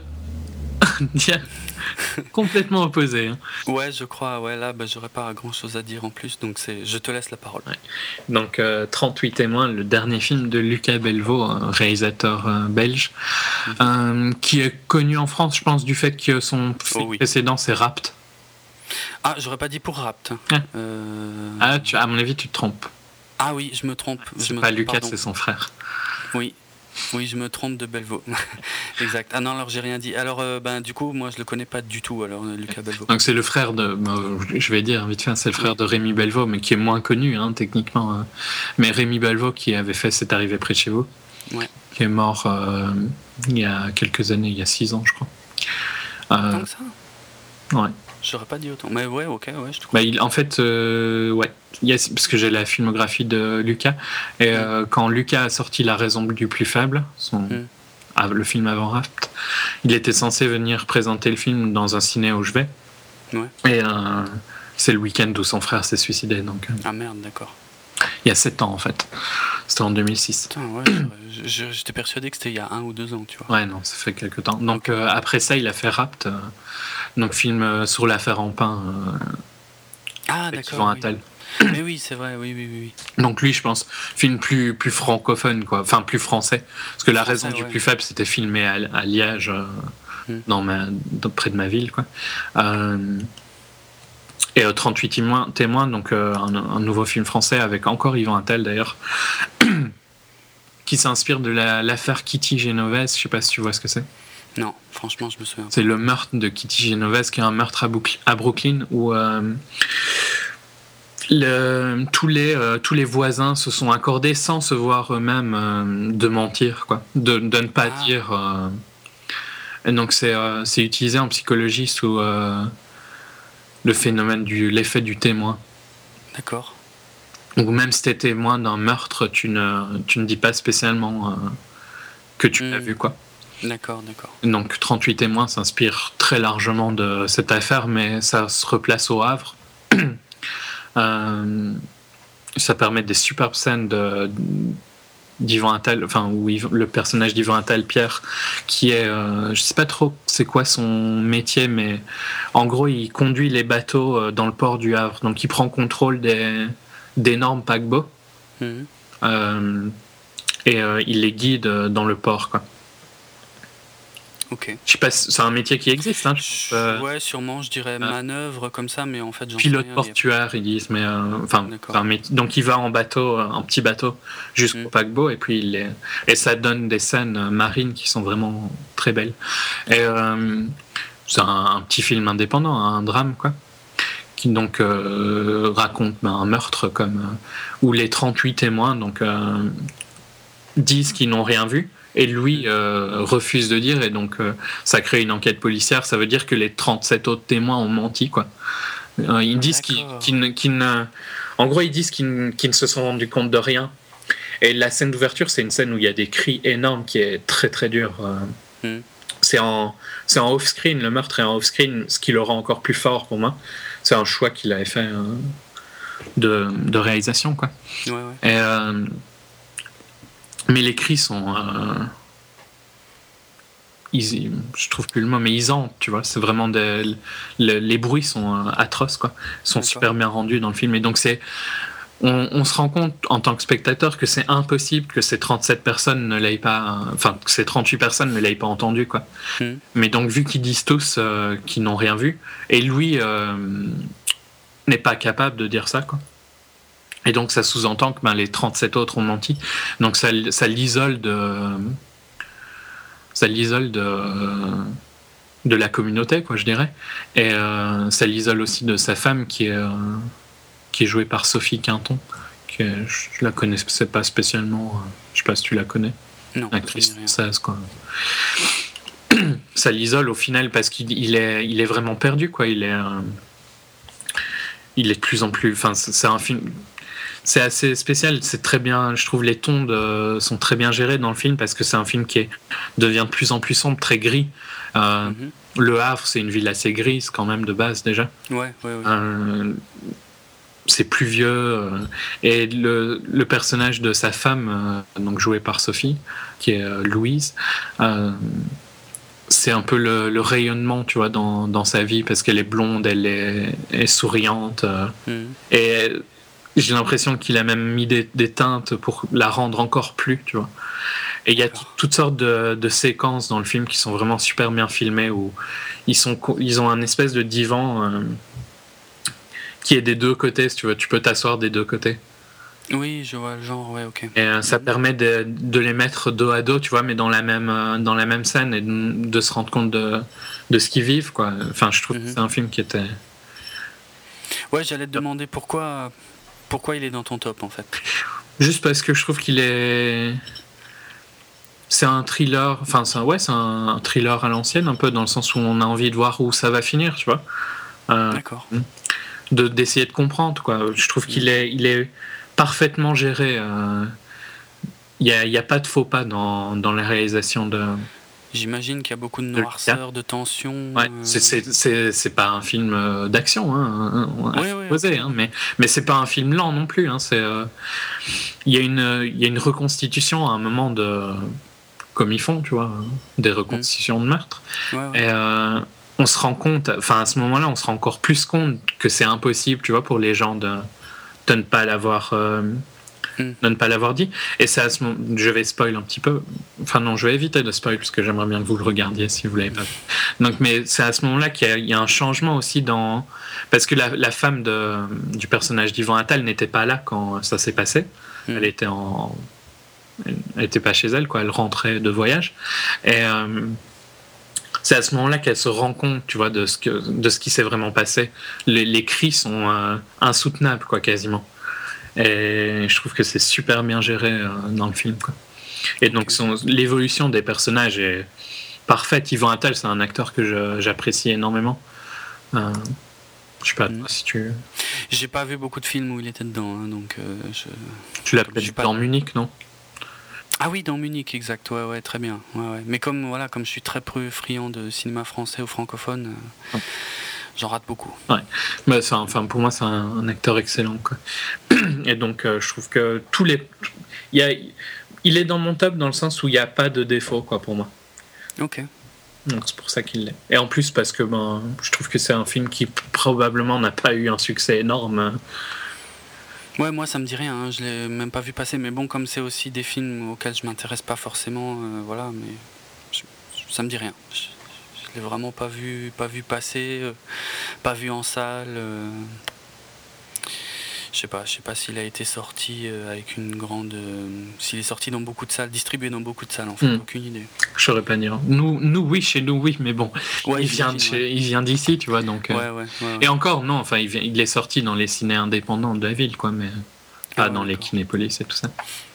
Bah, tu m'as donné envie là, je j'essaierai peut-être, euh, si j'ai l'occasion, j'essaierai peut-être de le voir. ouais. Ouais.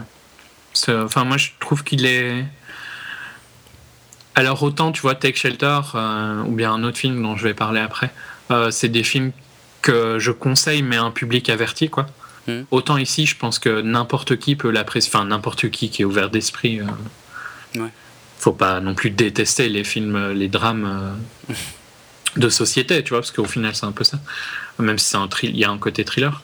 Euh, si, on, si on déteste ça, forcément, ça va pas le faire. Si on ne regarde que euh, Expandables, euh, ben. Ouais. Mais et, on, euh, a adoré Expendables, hein, je tiens à préciser pour ceux qui pourraient se sentir blessés, mais voilà, non, non, c'est un style de cinéma qui n'a rien à voir. Ouais, ouais, ça, donc, mais je pense que la plupart des gens peuvent apprécier ce film, quoi. Il est facile à apprécier. Mm, mm. C'est pour ça qu'il est dans mon top. Ok. Ok. euh, quelque chose à ajouter ou on passe au Non, suivant on peut passer au suivant qui repart dans un style euh, tout à fait Ah ouais, différent. Carrément, carrément. On peut pas dire qu'on n'est pas éclectique hein, dans nos choix. Ça c'est vrai, hein, quelque part. Bon, euh, honnêtement, euh, tu amènes plus d'éclectisme que moi, et c'est bien. c'est une bonne chose. Euh, donc là, on va parler de Cabin in the Woods, donc la cabane dans les bois de, de Drew Goddard. Ouais. Donc, Produit par le- Joss Whedon. Alors produit et écrit par Joss Whedon, donc euh, le réalisateur entre autres hein, de Avengers. Ouais. Euh, Drew Goddard, je crois que lui c'était son premier film si je me souviens bien, mais il était euh, scénariste sur Buffy, Angel, alias Lost. Réalisateur aussi. De ça. et, et réalisateur de quelques épisodes, voilà. Et il avait écrit aussi Cloverfield, le film de Matt Reeves, si mon- ma mémoire est bonne. Mm. Euh, Il a donc- coécrit des épisodes, euh, juste pour la petite euh, histoire, il a coécrit des épisodes de Lost avec quelqu'un de très très important. Il en a coécrit deux avec lui, avec Brian K. Vaughan, qui est le, un, un comic book writer, donc, euh, Ah ok. mais qui a, qui a fait ce qui est considéré comme dans les meilleurs comic books, c'est Why the Last Man. Ah oui, d'accord, des, des comic books pour, euh, pour adultes. Ouais, ouais. Pas des trucs de super-héros. Non, non, non, des, ouais. des comic books sérieux, des comics Ouais. ver- Vertigo et tout ça, quoi. Ouais, ouais, Vertigo, ok. Ok. euh, donc, euh, Cabin in the Woods, euh, l'histoire, c'est celle de quoi 4, 5, 6 jeunes, je sais plus, qui se rendent dans une cabane isolée en forêt, et puis euh, tout va partir en couille, et puis ça va être très sanglant. Ouais. C'est Voilà, un slasher, enfin l'idée c'est un slasher, quoi. Ouais, ouais, ouais, c'est clair. Alors dit comme ça, ça a l'air assez commun, et pourtant. Alors là, j'ai un problème avec ce film. Je me demande, est-ce qu'il faut le spoiler ou pas hein? Non, Parce parce, que... que- je pense que c'est un film pareil qui n'a pas eu un énorme succès. et C'est dommage Ouais, de le spoiler ouais. parce que c'est Ouais. gâcher le film. Quoi. Si on vous le spoil, ah c'est gâcher le film totalement. Là, on gâche tout, vraiment. Vous allez devoir nous croire sur parole. euh. C'est clair. C'est euh, une réinvention du slasher pour moi. Ben, Et une satire un peu du torture porn aussi. C'est ça, c'est-à-dire que ça joue vraiment sur plusieurs niveaux. C'est une satire du torture porn qui est un peu le, le style euh, du cinéma d'horreur qui a eu le plus de succès commercial euh, ces dernières années, notamment Ouais, avec ce. avec Saw, voilà. Et. Euh, et euh, c'est une, une déconstruction complète du genre slasher, mais en même temps un, autant un hommage qu'une critique en fait euh, du slasher. C'est-à-dire que on retrouve tout. tout on sent qu'ils sont éléments. fans du slasher. Hein. C'est Ah ouais, pas, pas des gens qui détestent ça. Quoi. Joss Whedon, c'est quelqu'un qui aime le, qui aime les films de genre. Hein. Mhm. C'est pas. Ouais, oui, c'est vrai. J'avais lu ça, ouais.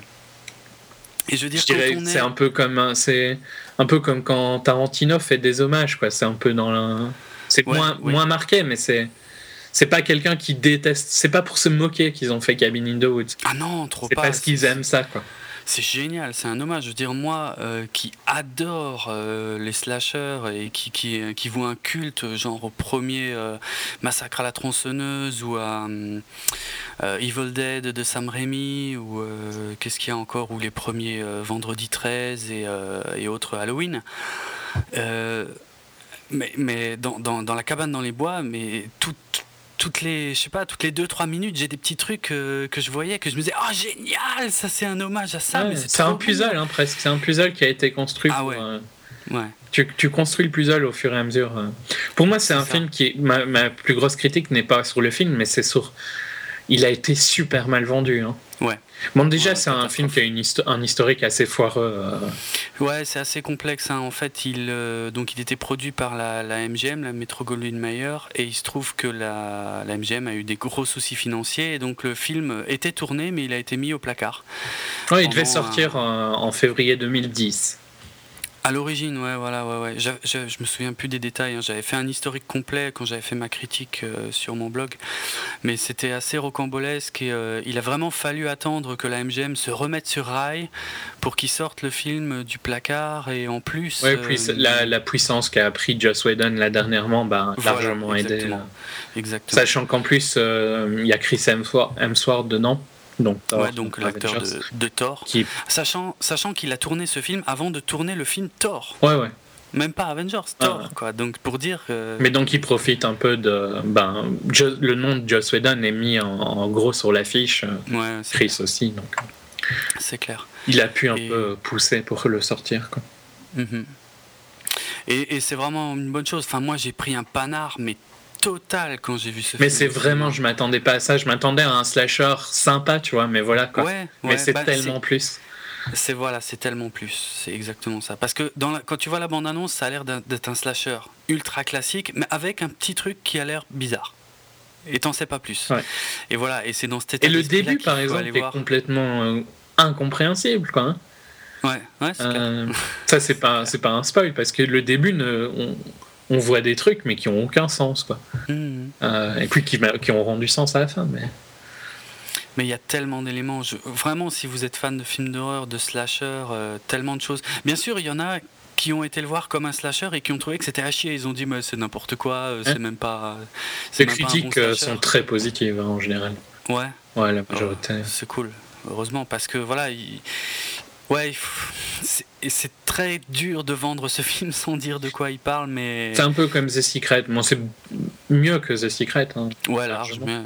mais euh, On peut pas vous dire ouais de quoi il est question vraiment. ce mais serait le voilà, quoi.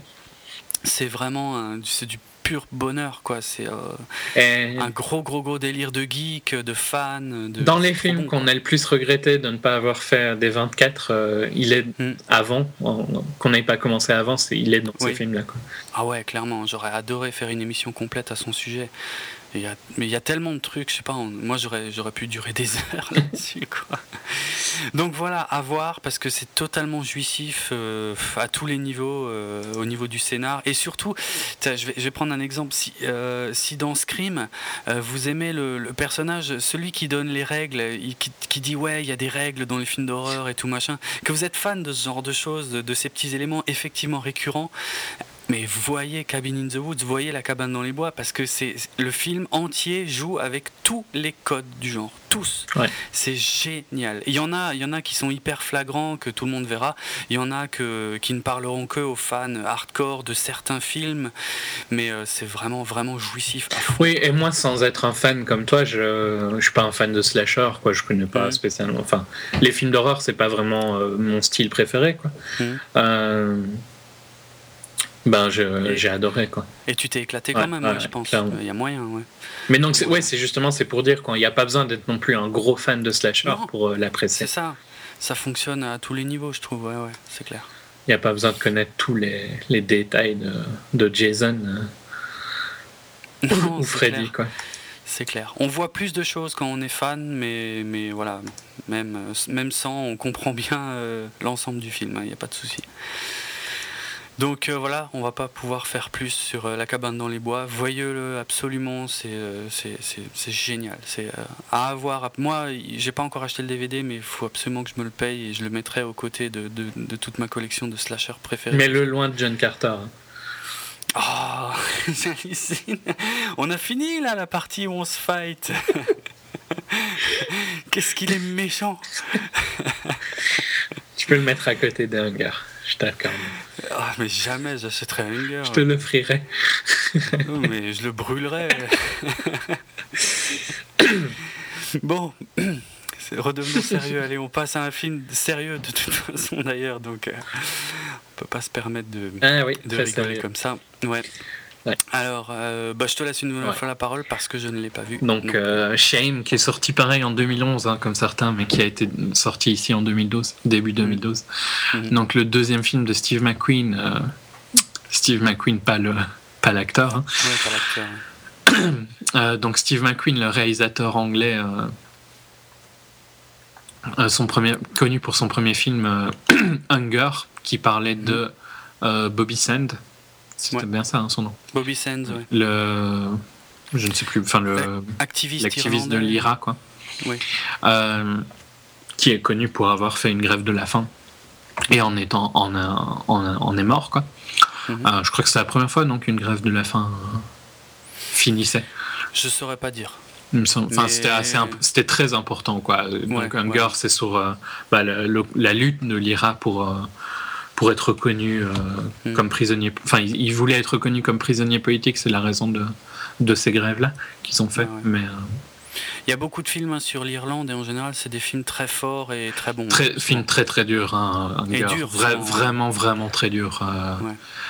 euh, J'aurais du mal à le conseiller tellement il est dur. Faut vraiment être, Ouais. faut vraiment savoir ce qu'on va voir. Quoi. et qui donc et donc comme Shem qui était déjà en compagnie de Michael Fassbender qui est un peu son acteur fétiche parce qu'il sera dans son prochain film également.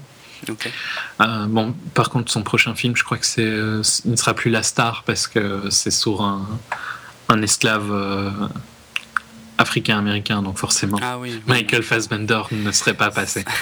Je crois que c'est Idris Elba qui, euh, qui jouera. Euh, donc un bon acteur aussi. Donc euh, pour revenir sur le film dont je vous parle, Shame, donc avec Michael Fassbender qui joue Brandon, qui est un addict sexuel hein, globalement.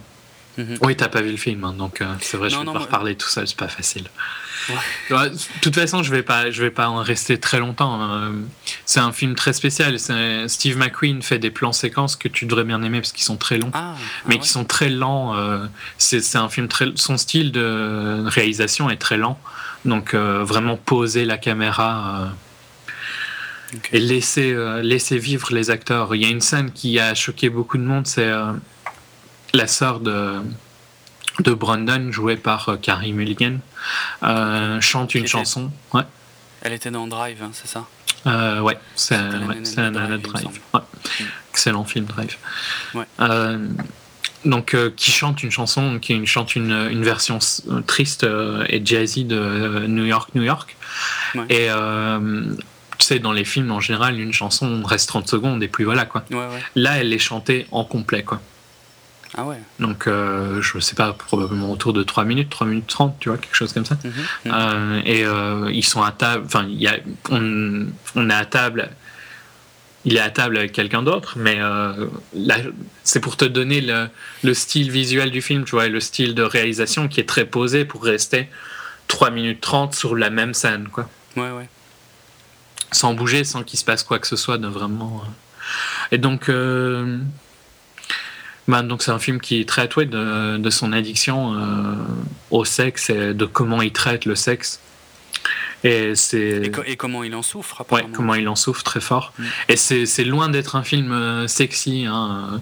Bon, la blague du début d'année, c'était euh, justement le, le, membre de Michael Fassbender hein, qui s'est retrouvé dans toutes les blagues. Quoi.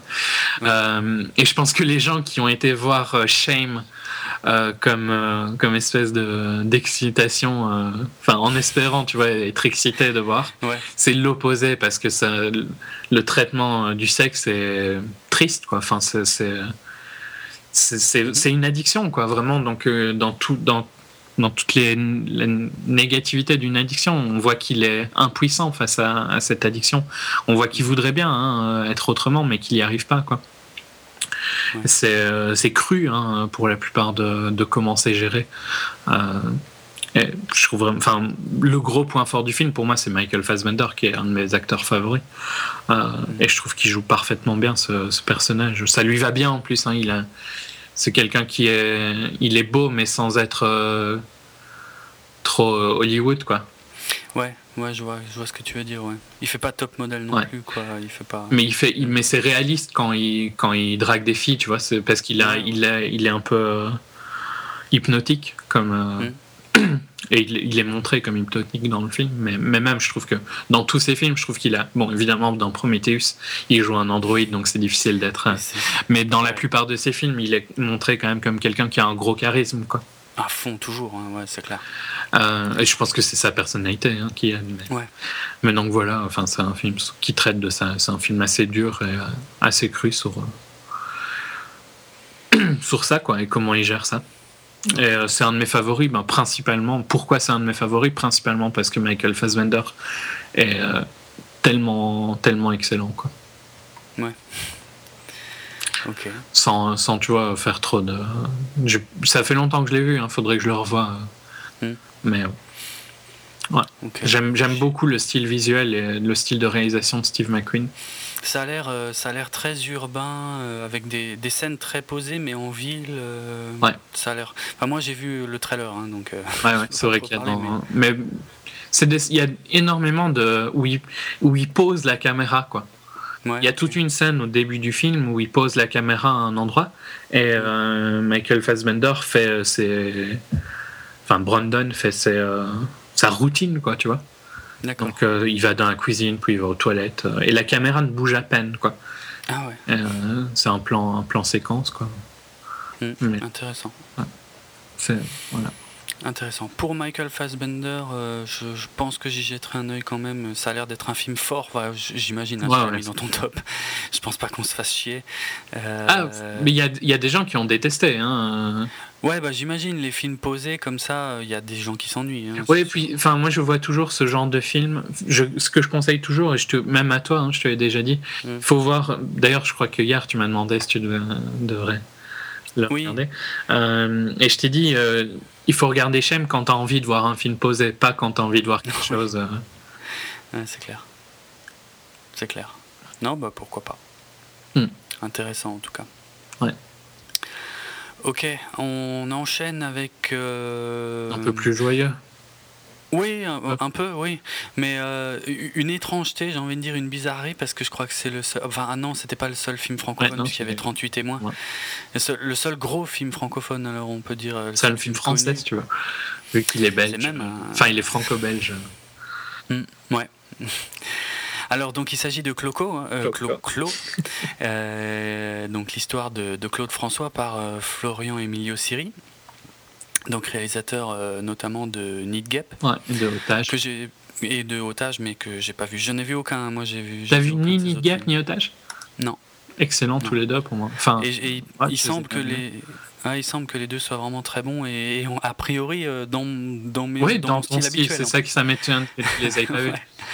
Ouais. Alors, il faudrait que faudrait que j'y jette un œil. Need Gap, c'est euh, une. Enfin, juste pour la. Need Gap, Oui. c'est un peu un remake de. Euh, merde. De... C'est pas Assaut sur le Central 13 ou un truc comme ça, non Non, Ah ça, c'est- ça ça, la dope de Luc Besson. Euh, Ouais, mais c'était un remake de- de- d'un film de Carpenter, hein, qui est excellent. non, non, c'est raison, c'est. euh, C'est District 13, la, la dope de Luc Besson. Assaut sur le Oui. Central 13, oui, c'est- oui, c'est un bon film, hein, ça. Oui, c'est oui, c'est une réinterprétation de, de Assaut Oui. sur le Central 13, qui a eu un remake par un réalisateur français, hein, il me semble. C'est ça, c'est ça. Mais c'est pour ça que je confonds, en fait. Ça n'a rien à voir avec Need Gap. Mais euh, qui est très sympa aussi, hein, le remake. M- Ouais, euh, il est pas mal, ouais. Moi, je l'aime bien. Donc, New Gap, c'est la même idée, quoi, mais transposée en France. D'accord. C'est euh, c'est- une, une interprétation, hein, mais c'est un remake complet, quoi. D'accord. Mais oui, c'est deux films que t'aimerais bien, je pense. Il y a moyen. Donc, euh, Clo-Clo. Euh, bah, la vie de, Cla- de Claude François, hein, interprété par euh, Jérémy Régnier, Ah, un acteur euh, belge pour le coup. ah ouais? Ah oui, Ah c'est bah oui, ouais. oui, c'est juste. Ouais, Euh, j'ai eu un. Euh, un Jérémy Régnier, mais pff, je sais pas comment le décrire dans ce film, mais il est euh, incroyable, quoi. Il est incroyable, ouais, non, c'est clair. Il, est, il a une puissance, il, est- il, il incarne Clo-Clo, c'est juste incroyable. Euh, Il, est, il est émouvant. Enfin, je veux dire, il y a des scènes où c'est un sale con, il y a des scènes où il, Il est réel, quoi. Il est, ouais, il est super réel. Mais, mais la, la, génial.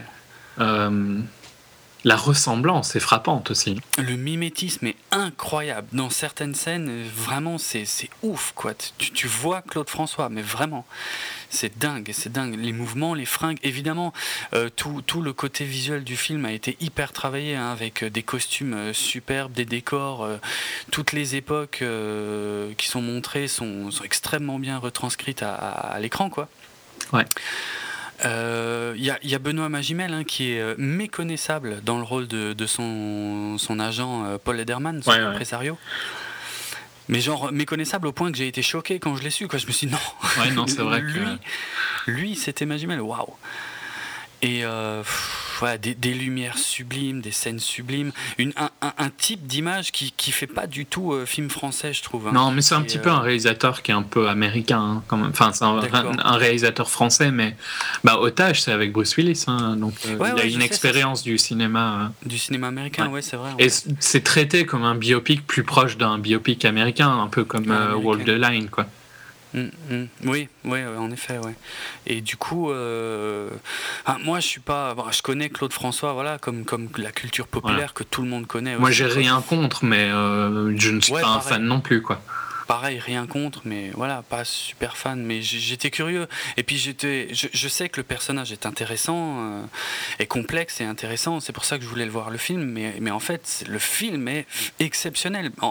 Au-delà de l'histoire qui est racontée, qui est, passionnante, je trouve, qui est bien bah, L'histoire de Claude François est passionnante hein, dans tous les cas. Voilà, voilà, exactement. Donc, euh, donc ça, c'est, mais c'est bien équilibré. La, scène, la scène, par exemple, moi je trouve que elle m'a marqué la scène euh, où euh, il voit Sinatra chanter euh, My Way. Ouais, C'est sublime, quoi. Ouais, ouais, c'est clair, c'est clair. Mhm. Ouais, tout à fait. Tout à fait. Et la, et, la scène complètement onirique où il reçoit le, vinyle justement de Sinatra qui va la version My Way par Sinatra. Hmm. Ah oui, bah cette scène, c'est cette scène-là que tu parles en fait d'ailleurs. Je croyais que tu parlais au début quand il. Non, voit il, les deux en fait. quand il voit Sinatra, euh, c'est une scène super importante pour le développement de son personnage. Mais quand il, quand il après, quand il reçoit le vinyle de My Way. Euh, et qu'il l'écoute, ouais, cette scène onirique où il imagine son père et qui fait écouter le disque à son père et il y a tout le décor qui, enfin, qui bouge, qui se transforme et tout. C'est sublime, c'est vraiment, c'est magnifique. Puis ce côté euh, qui ne peut jamais s'arrêter, qui est réaliste, enfin, qui est, c'était Claude François, quoi. Et il était euh, comme ça. Euh. Mais tellement bien retranscrit, enfin. Ouais, ouais. Jérémy Régnier fait, enfin, c'est une performance d'une carrière, quoi. Hein. Ouais, ouais. C'est un, très bon. Je, viens de me rappeler maintenant dans quoi j'avais vu, mais c'est vrai qu'il a été dans des films belges, notamment euh, des, frères Dardenne. Bon, ça c'est pour que j'ai des doutes que tu l'aies vu. Ah non, ça j'ai pas vu. Et je pense même que c'est vraiment pas ton style, tu vois, parce que là, là on est vraiment dans le drame social euh, au plus pur point, quoi. Ouais. Mais c'est vrai que je me, maintenant je me, il, est, il était déjà excellent quoi dans ces films-là, et, là il est il incarne Claude François, mais comme j'ai rarement vu un biopic aussi avec un acteur qui incarnait aussi bien. Euh, c'est clair. Je, dirais que le plus proche pour moi, c'est Walk the Line. Ah ouais, ouais, oui. Dans le sens où Joaquin Phoenix incarnait super bien Johnny Cash, quoi. Tu, tu, as vu je, suis en train de me demander. Non, en fait, je ne l'ai même pas vu. En fait, j'ai vu une, une parodie qui n'a rien à voir. Euh, Walk Hard, The Dewey Cox Story, qui est, très idiot comme film. Walk the Line, euh, biopic sur euh, Johnny Cash. Ouais, il faudrait que je le vois celui-là, ouais. Hmm. Avec Joaquin Phoenix, donc, qui, qui incarne Johnny Cash et qui chante lui-même assez souvent. Ouais. superbe bon, c'est un film américain, mais je trouve que euh, Florent Emilio Siri a réalisé vraiment quelque chose de ah, d'incroyable, d'exceptionnel, surtout pour du cinéma français. Enfin, c'est du gros budget français, hein, mais. Euh, ah ouais, clairement, clairement. Et euh, ce dont on se désolait avant l'enregistrement de l'émission, on regardait un peu les chiffres du box-office. En fait, il est peut-être à peine rentré dans ses frais en fait Clo-Clo. Il n'a pas eu un gros gros succès et on, on comprend pas quoi. Un gros un bah ouais, gros budget euh, gros budget 20 millions d'euros quoi. Donc pour pour euh, pour un film français, c'est énorme. Euh, et comment, comment il a pu être boudé à ce point euh, Je sais pas. Hein. C'est tellement rare des films comme ça dans le cinéma français, je, je comprends pas. En plus, c'est un personnage tellement populaire aussi. C'est ça que j'ai du mal à. C'est Claude François, quoi. Hum, hum. J'ai l'impression que Podium, je sais pas si tu te rappelles de Podium. Je l'ai pas vu. Podium, il me semble, beaucoup mieux marché. Ah, Podium, ça a été un carton, c'est clair. Alors que.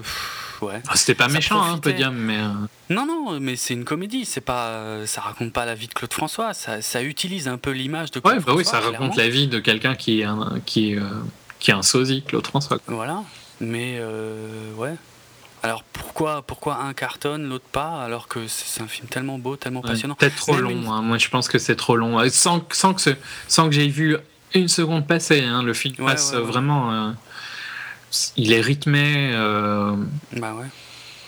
Mais il y a des scènes, des scènes hyper casse-gueule. Il, y a, quand même, euh, il, a quand même osé euh, mettre en image la scène de Claude François dans sa baignoire, machin. C'est hyper casse-gueule quoi. Et la façon dont c'est fait, bah, c'est génial. C'est génial et c'est prenant et c'est même c'est dur comme scène mmh, quoi. Clairement. Non, vraiment super film. Hein. Ah ouais, sublime, vraiment. euh, à pas rater, quoi. Euh, je sais pas, même si on n'est pas forcément très fan de Clo-Clo, sa vie est passionnante et le film qui lui est consacré est, est- est tellement superbe que c'est à voir absolument, vraiment. Ouais, ouais, clairement. Et moi qui suis amateur de, de plans séquences, il y en a un ou deux, notamment un où il sort de, de son studio, euh, non, il sort de chez lui pour aller euh, à son... À son Avec la voiture Ouais, ouais, Ouais, c'est un, superbe plan. hein. Il est impressionnant d'avoir réussi à faire ça. Il est, il est dans les plus impressionnants euh, des plans séquences des dernières années, je trouve. Ouais, c'est clair, c'est clair. Il est ouf ce plan, vraiment euh, hallucinant quoi. De chez lui, même dans le tout petit ascenseur, dans les couloirs, dehors, dans la voiture, la caméra le lâche pas. Il n'y a pas une coupure. Je sais pas combien de temps ça dure. Ça dure peut-être 5-6 minutes. Et, euh, et il re-rentre dans des bâtiments. Enfin, c'est dingue, dingue comme plan séquence, génial quoi. Des trucs qu'on voit jamais, euh, surtout euh, ouais en France quoi. Ouais. Je suis- C'est dommage parce que c'est un réalisateur qui a clairement du talent. Euh, Ah ouais. Là, c'est indéniable. Et qui. euh, Enfin, j'ai l'impression qu'un. Même si c'est pas, c'est pas un échec commercial, hein, mais. Je suis pas sûr qu'on va lui redonner un, un- un aussi gros projet, quoi.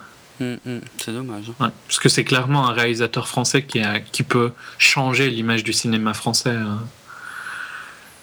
Ouais. Et il y, en a, il y en a quand même un peu besoin, parce qu'on est le cinéma français, comme les séries françaises, euh, sont un peu figés. euh.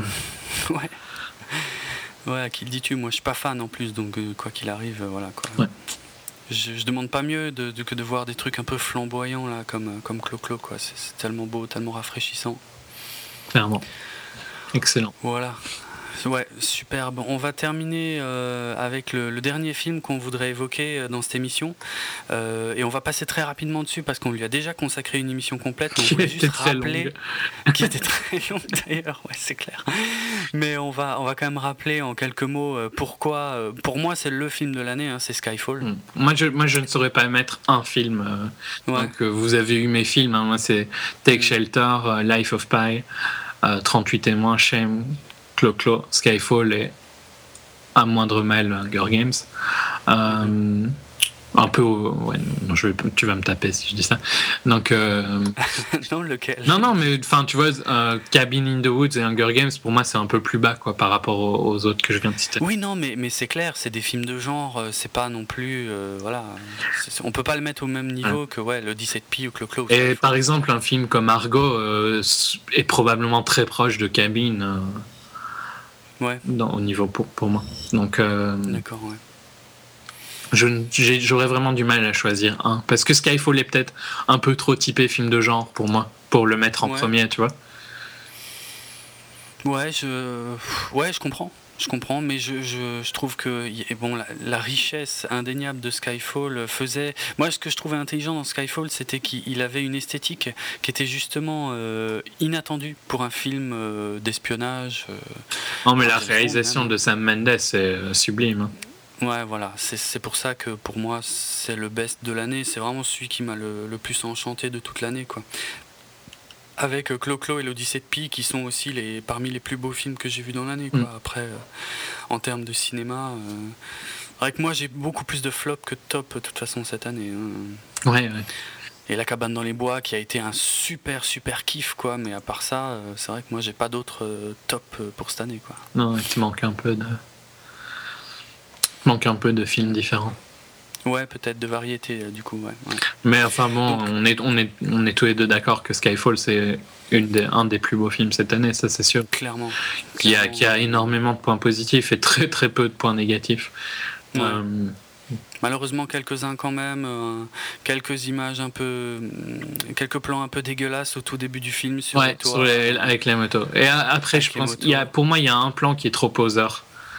Euh, c'est à la fin, je l'avais dit hein, quand on l'avait fait, je trouve Oui, que oui. le plan où il attend. euh, Parce que le plan où il se, il se pose quand il va au casino ne me choque Oui. pas parce qu'il y a une logique au fait qu'il soit posé là. Mais alors, euh, le plan où il, il se pose à la fin et euh, devant l'Aston quand ils vont à Skyfall, Ouais. là, là par contre, c'est vraiment du, du gros. Je, regardez comme je suis impressionnant. quoi. Ah ouais, c'est poseur à mort quoi. Mais bon, ça le fait. euh, ça ouais, moi ça m'a fait tiquer aussi, hein, mais j'ai pas trouvé ça. euh, Non, mais c'est euh, tout petit hein, comme critique, c'est- minuscule. quoi. À Ouais, côté ouais, de. L'énorme, il n'a que, quasiment que des qualités. quoi. Le-. Et par contre, ouais, maintenant je pense que pour moi c'est le meilleur monde.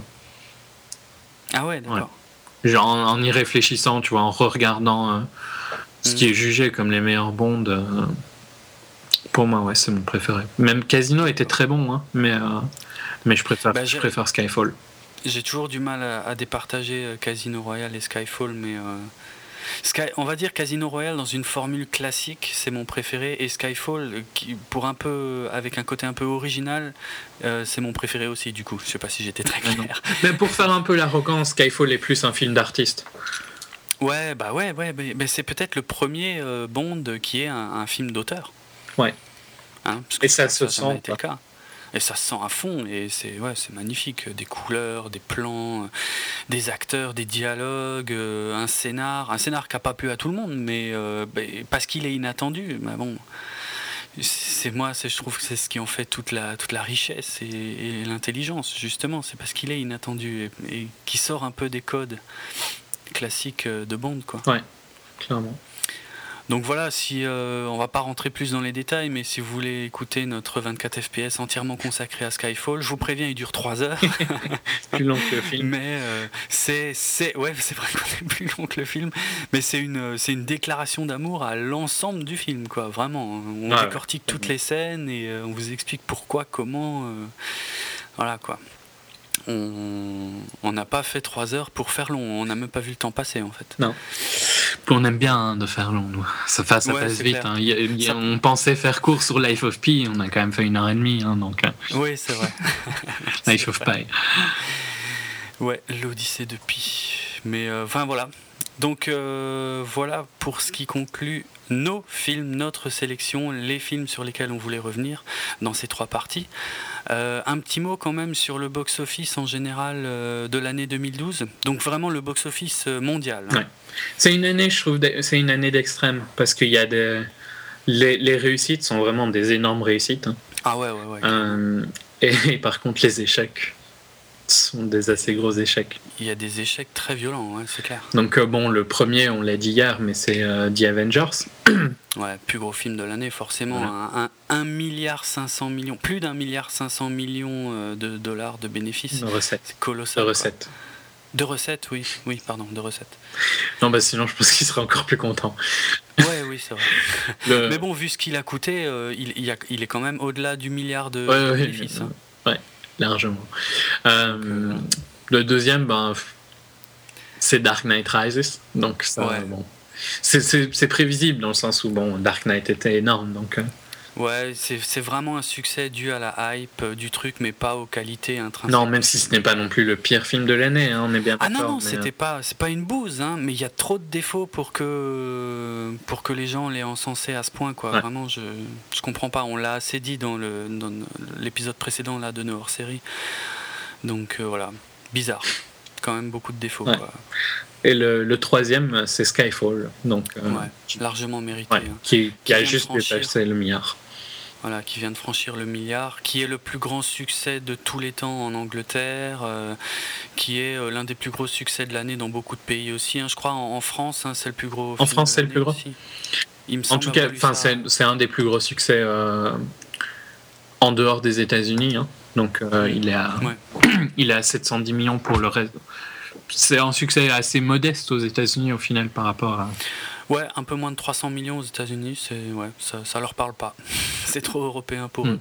J'ai les chiffres français, mais je sais pas si c'est. euh, Il a fait un peu plus de 55 millions euh, en France, donc je sais pas Ah, si c'est- si c'est énorme ou pas.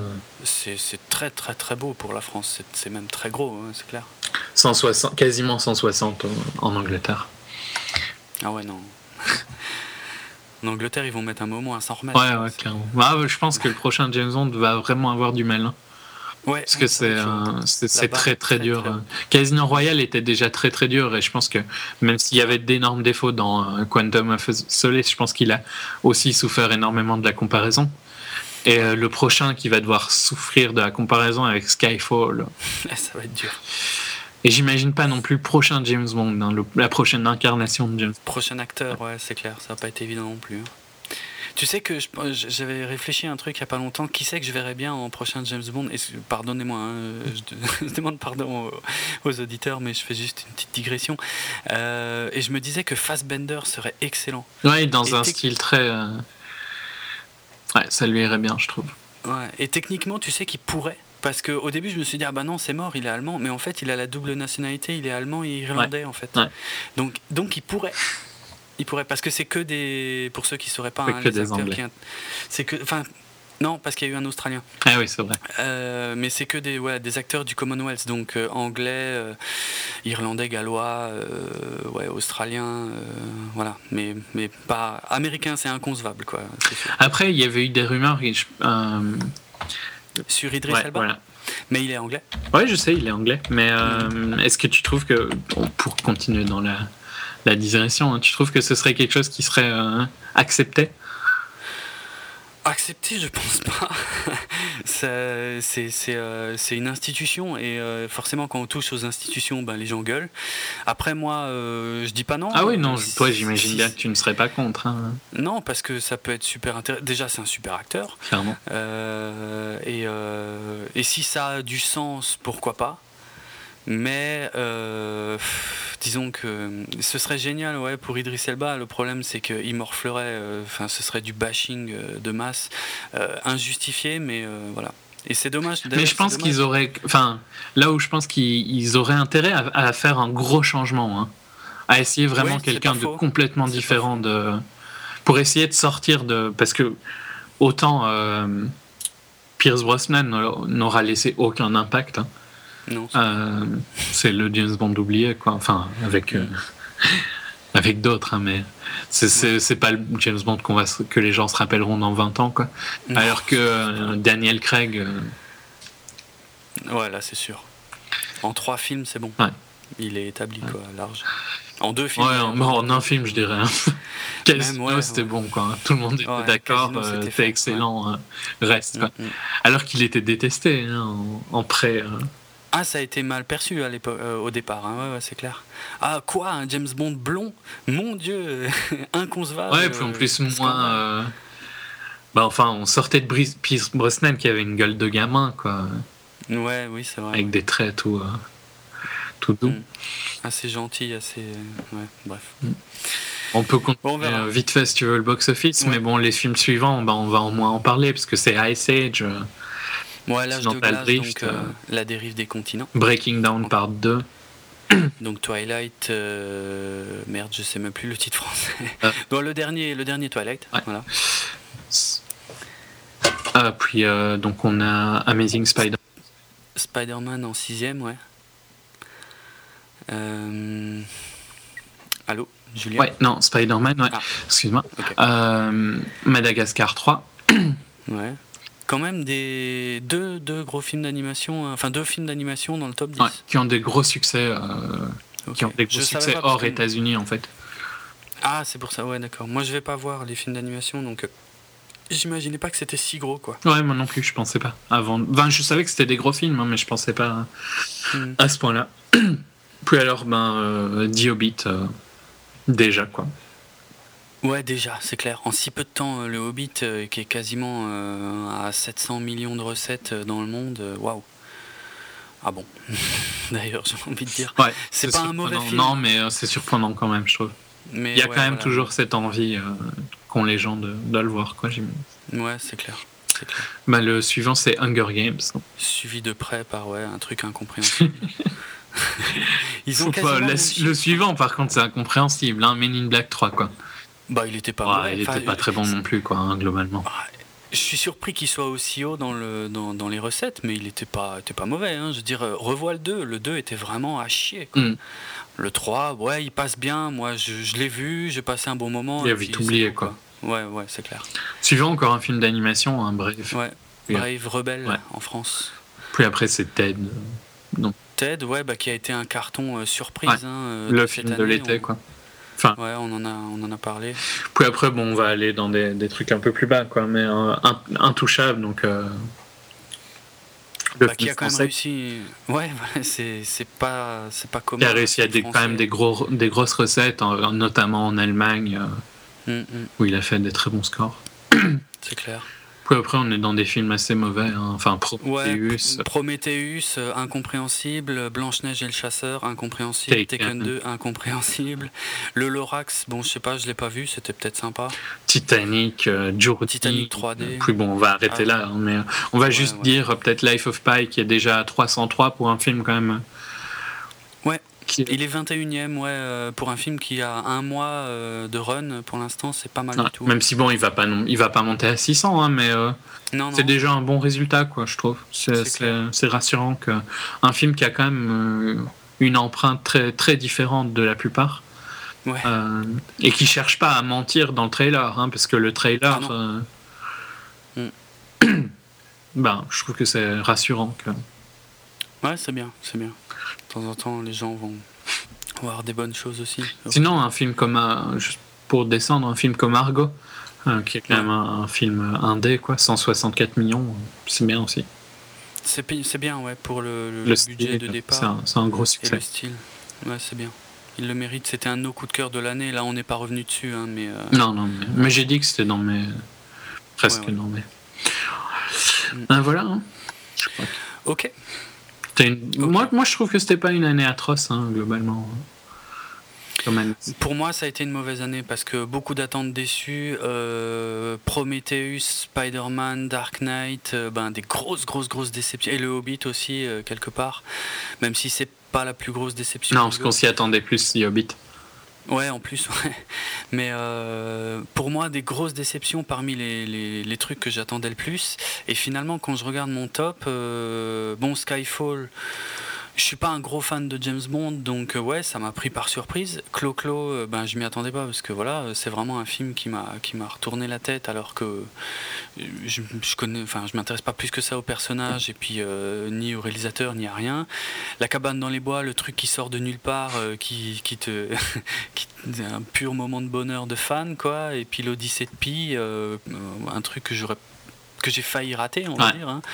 et, euh, et en fait qui était qui était tellement sublime quoi donc euh, voilà Les- les- Des surprises vraiment- un peu pour toi. hein. que, que des À surprises part en fait, Skyfall, ouais. quoi.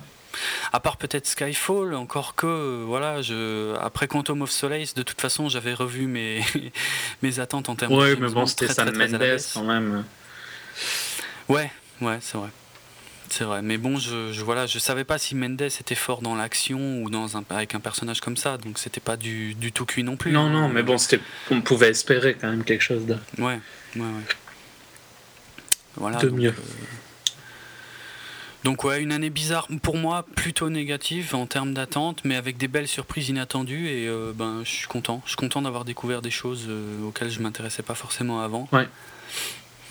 Donc euh, ouais. Ouais, non, moi, moi quand même quelques bonnes surprises euh, Mm. que je garde. Tu vois, des films comme, euh, bah, comme Argo, des films que j'attendais pas spécialement, quoi. Ouais ouais. Ou The Grey, vraiment, où là j'attendais vraiment. Le, le territoire des Ouais. loups, ouais. Mm.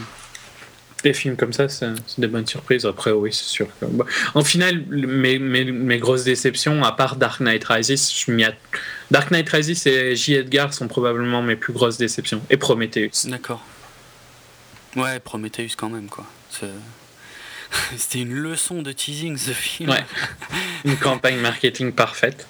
Ah, incroyable. Et puis, euh, putain, un gâchis, un gâchis complet. Ouais. bref. On n'a quand même pas cité Avengers. C'est vrai qu'Avengers, on l'a mentionné dans, le pro- dans la première partie hein, de, de ce- Ouais. ces trois épisodes hors série. C'était un film qu'on attendait et, où on n'a pas été déçu. Non, il était presque trop. euh, Je sais pas comment. C'est difficile de, de ne pas le mettre dans les tops, mais. Ouais. C'est limite aussi, mais c'est, quand même un film très, très popcorn, Voilà. très, euh, qui, qui fait exactement le job qu'on Ouais, attendait. il fait, il fait pile ce qui. Au final, la, la seule surprise de Avengers, c'est qu'il le fait aussi bien, quoi. C'est ça. Mais, euh, mais c'est pas non plus euh, comme Skyfall qui réinvente quelque chose. Ouais, c'est clair. C'est c'est juste. Mm, mm.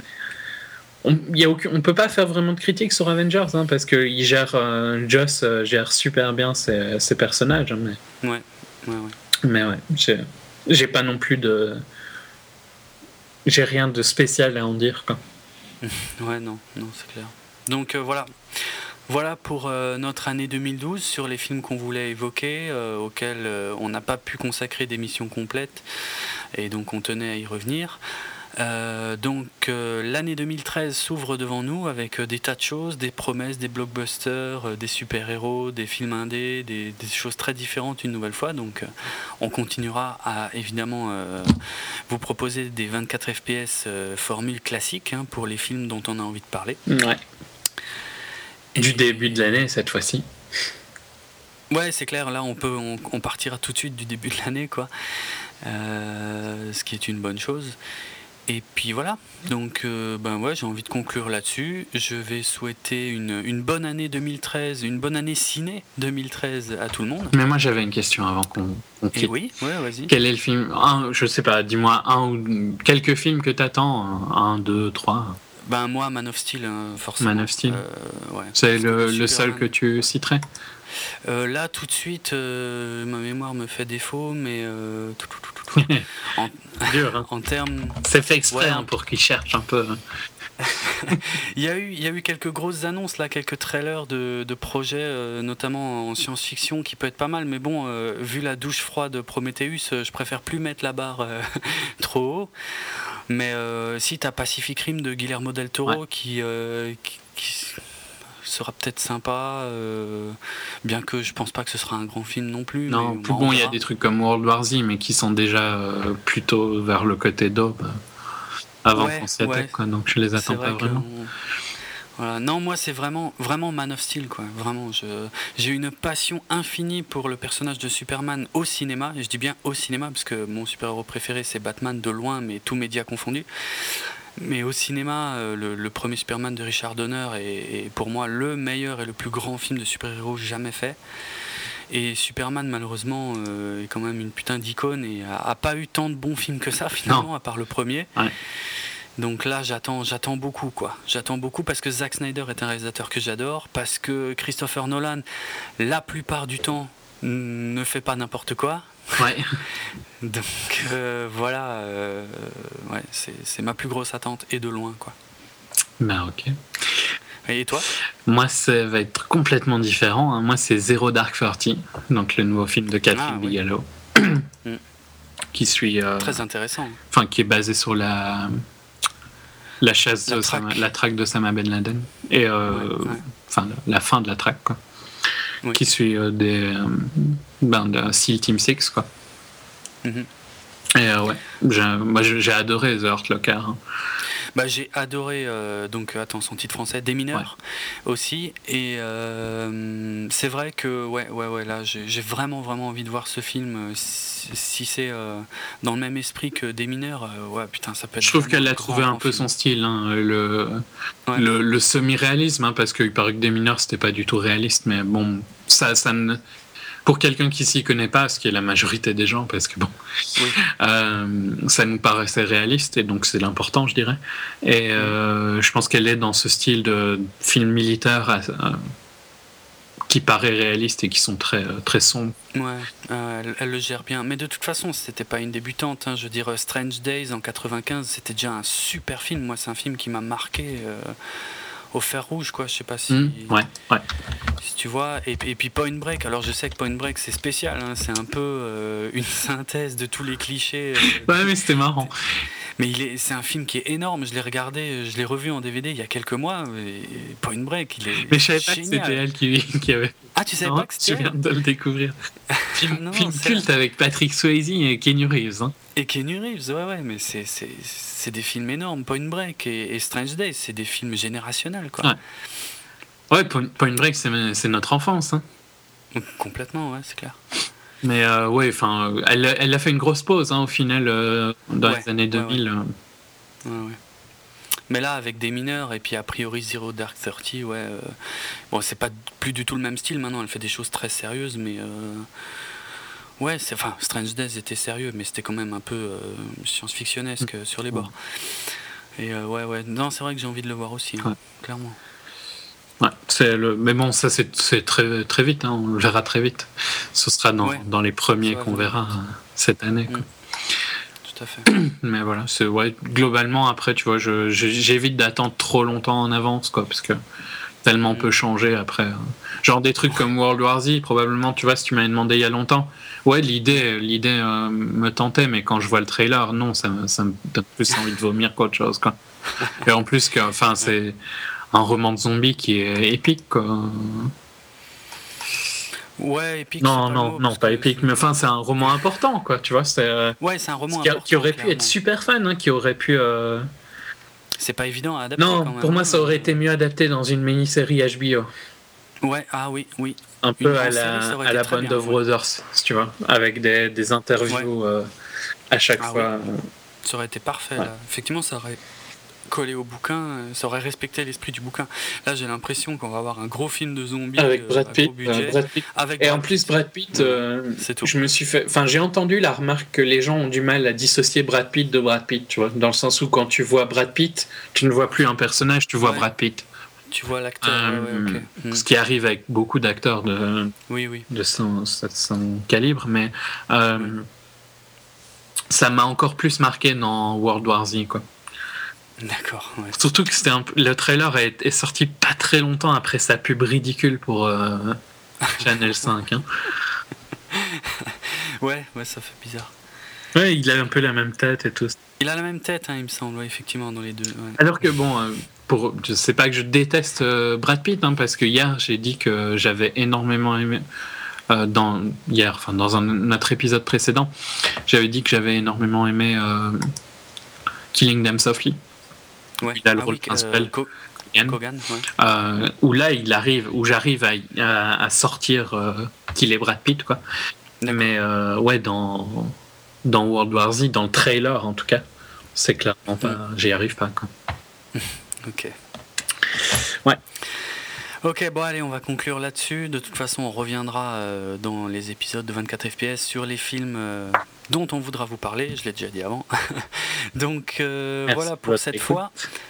Merci à vous, merci pour vos écoutes, vos téléchargements, vos commentaires quand vous en laissez. Ça fait super plaisir, ça nous permet de continuer à discuter des films avec vous à l'écrit. C'est sympa. Et on mettra probablement la liste des films que nous avons vus mais pas parlé. Oui. Donc si vous avez Oui, envie de discuter d'un, Voilà. si vous faire peur hein. sur ce qu'on a vu. ouais. Ouais, tout à fait. Donc tout ça sera disponible sur le site et c'était une transition superbe là que tu m'as offert. Euh, sur le site bipod.be. Donc euh, voilà, euh, sous la rubrique 24 FPS, vous retrouverez donc tous les articles qui accompagnent nos émissions. Vous retrouverez également sur le même site notamment les, les podcasts télécom auxquels Julien et moi participons également. Donc sur l'actu tech et euh, voilà sinon pour Bipod en général vous pouvez suivre Bipod sur Facebook c'est facebook.com slash Bipod. Sur Twitter c'est le compte at Bipod. Et euh, bon bah moi à titre perso c'est at Dravenardrock sur Twitter. Et j'ai mon blog euh, souvent consacré au cinéma avec euh, des articles, des critiques de films mais toujours sans spoiler quand c'est à l'écrit. Euh, donc c'est dravensworld.net et voilà, voilà pour cette fois. Allez, encore une fois, bonne année à tous et à bientôt. Allez au ciné, allez voir des films, des beaux films si possible. et euh, voilà, pas qu'on pas qu'on ait des mauvaises surprises à la fin de l'année dans le box-office. allez, ciao tout le monde, à bientôt. Salut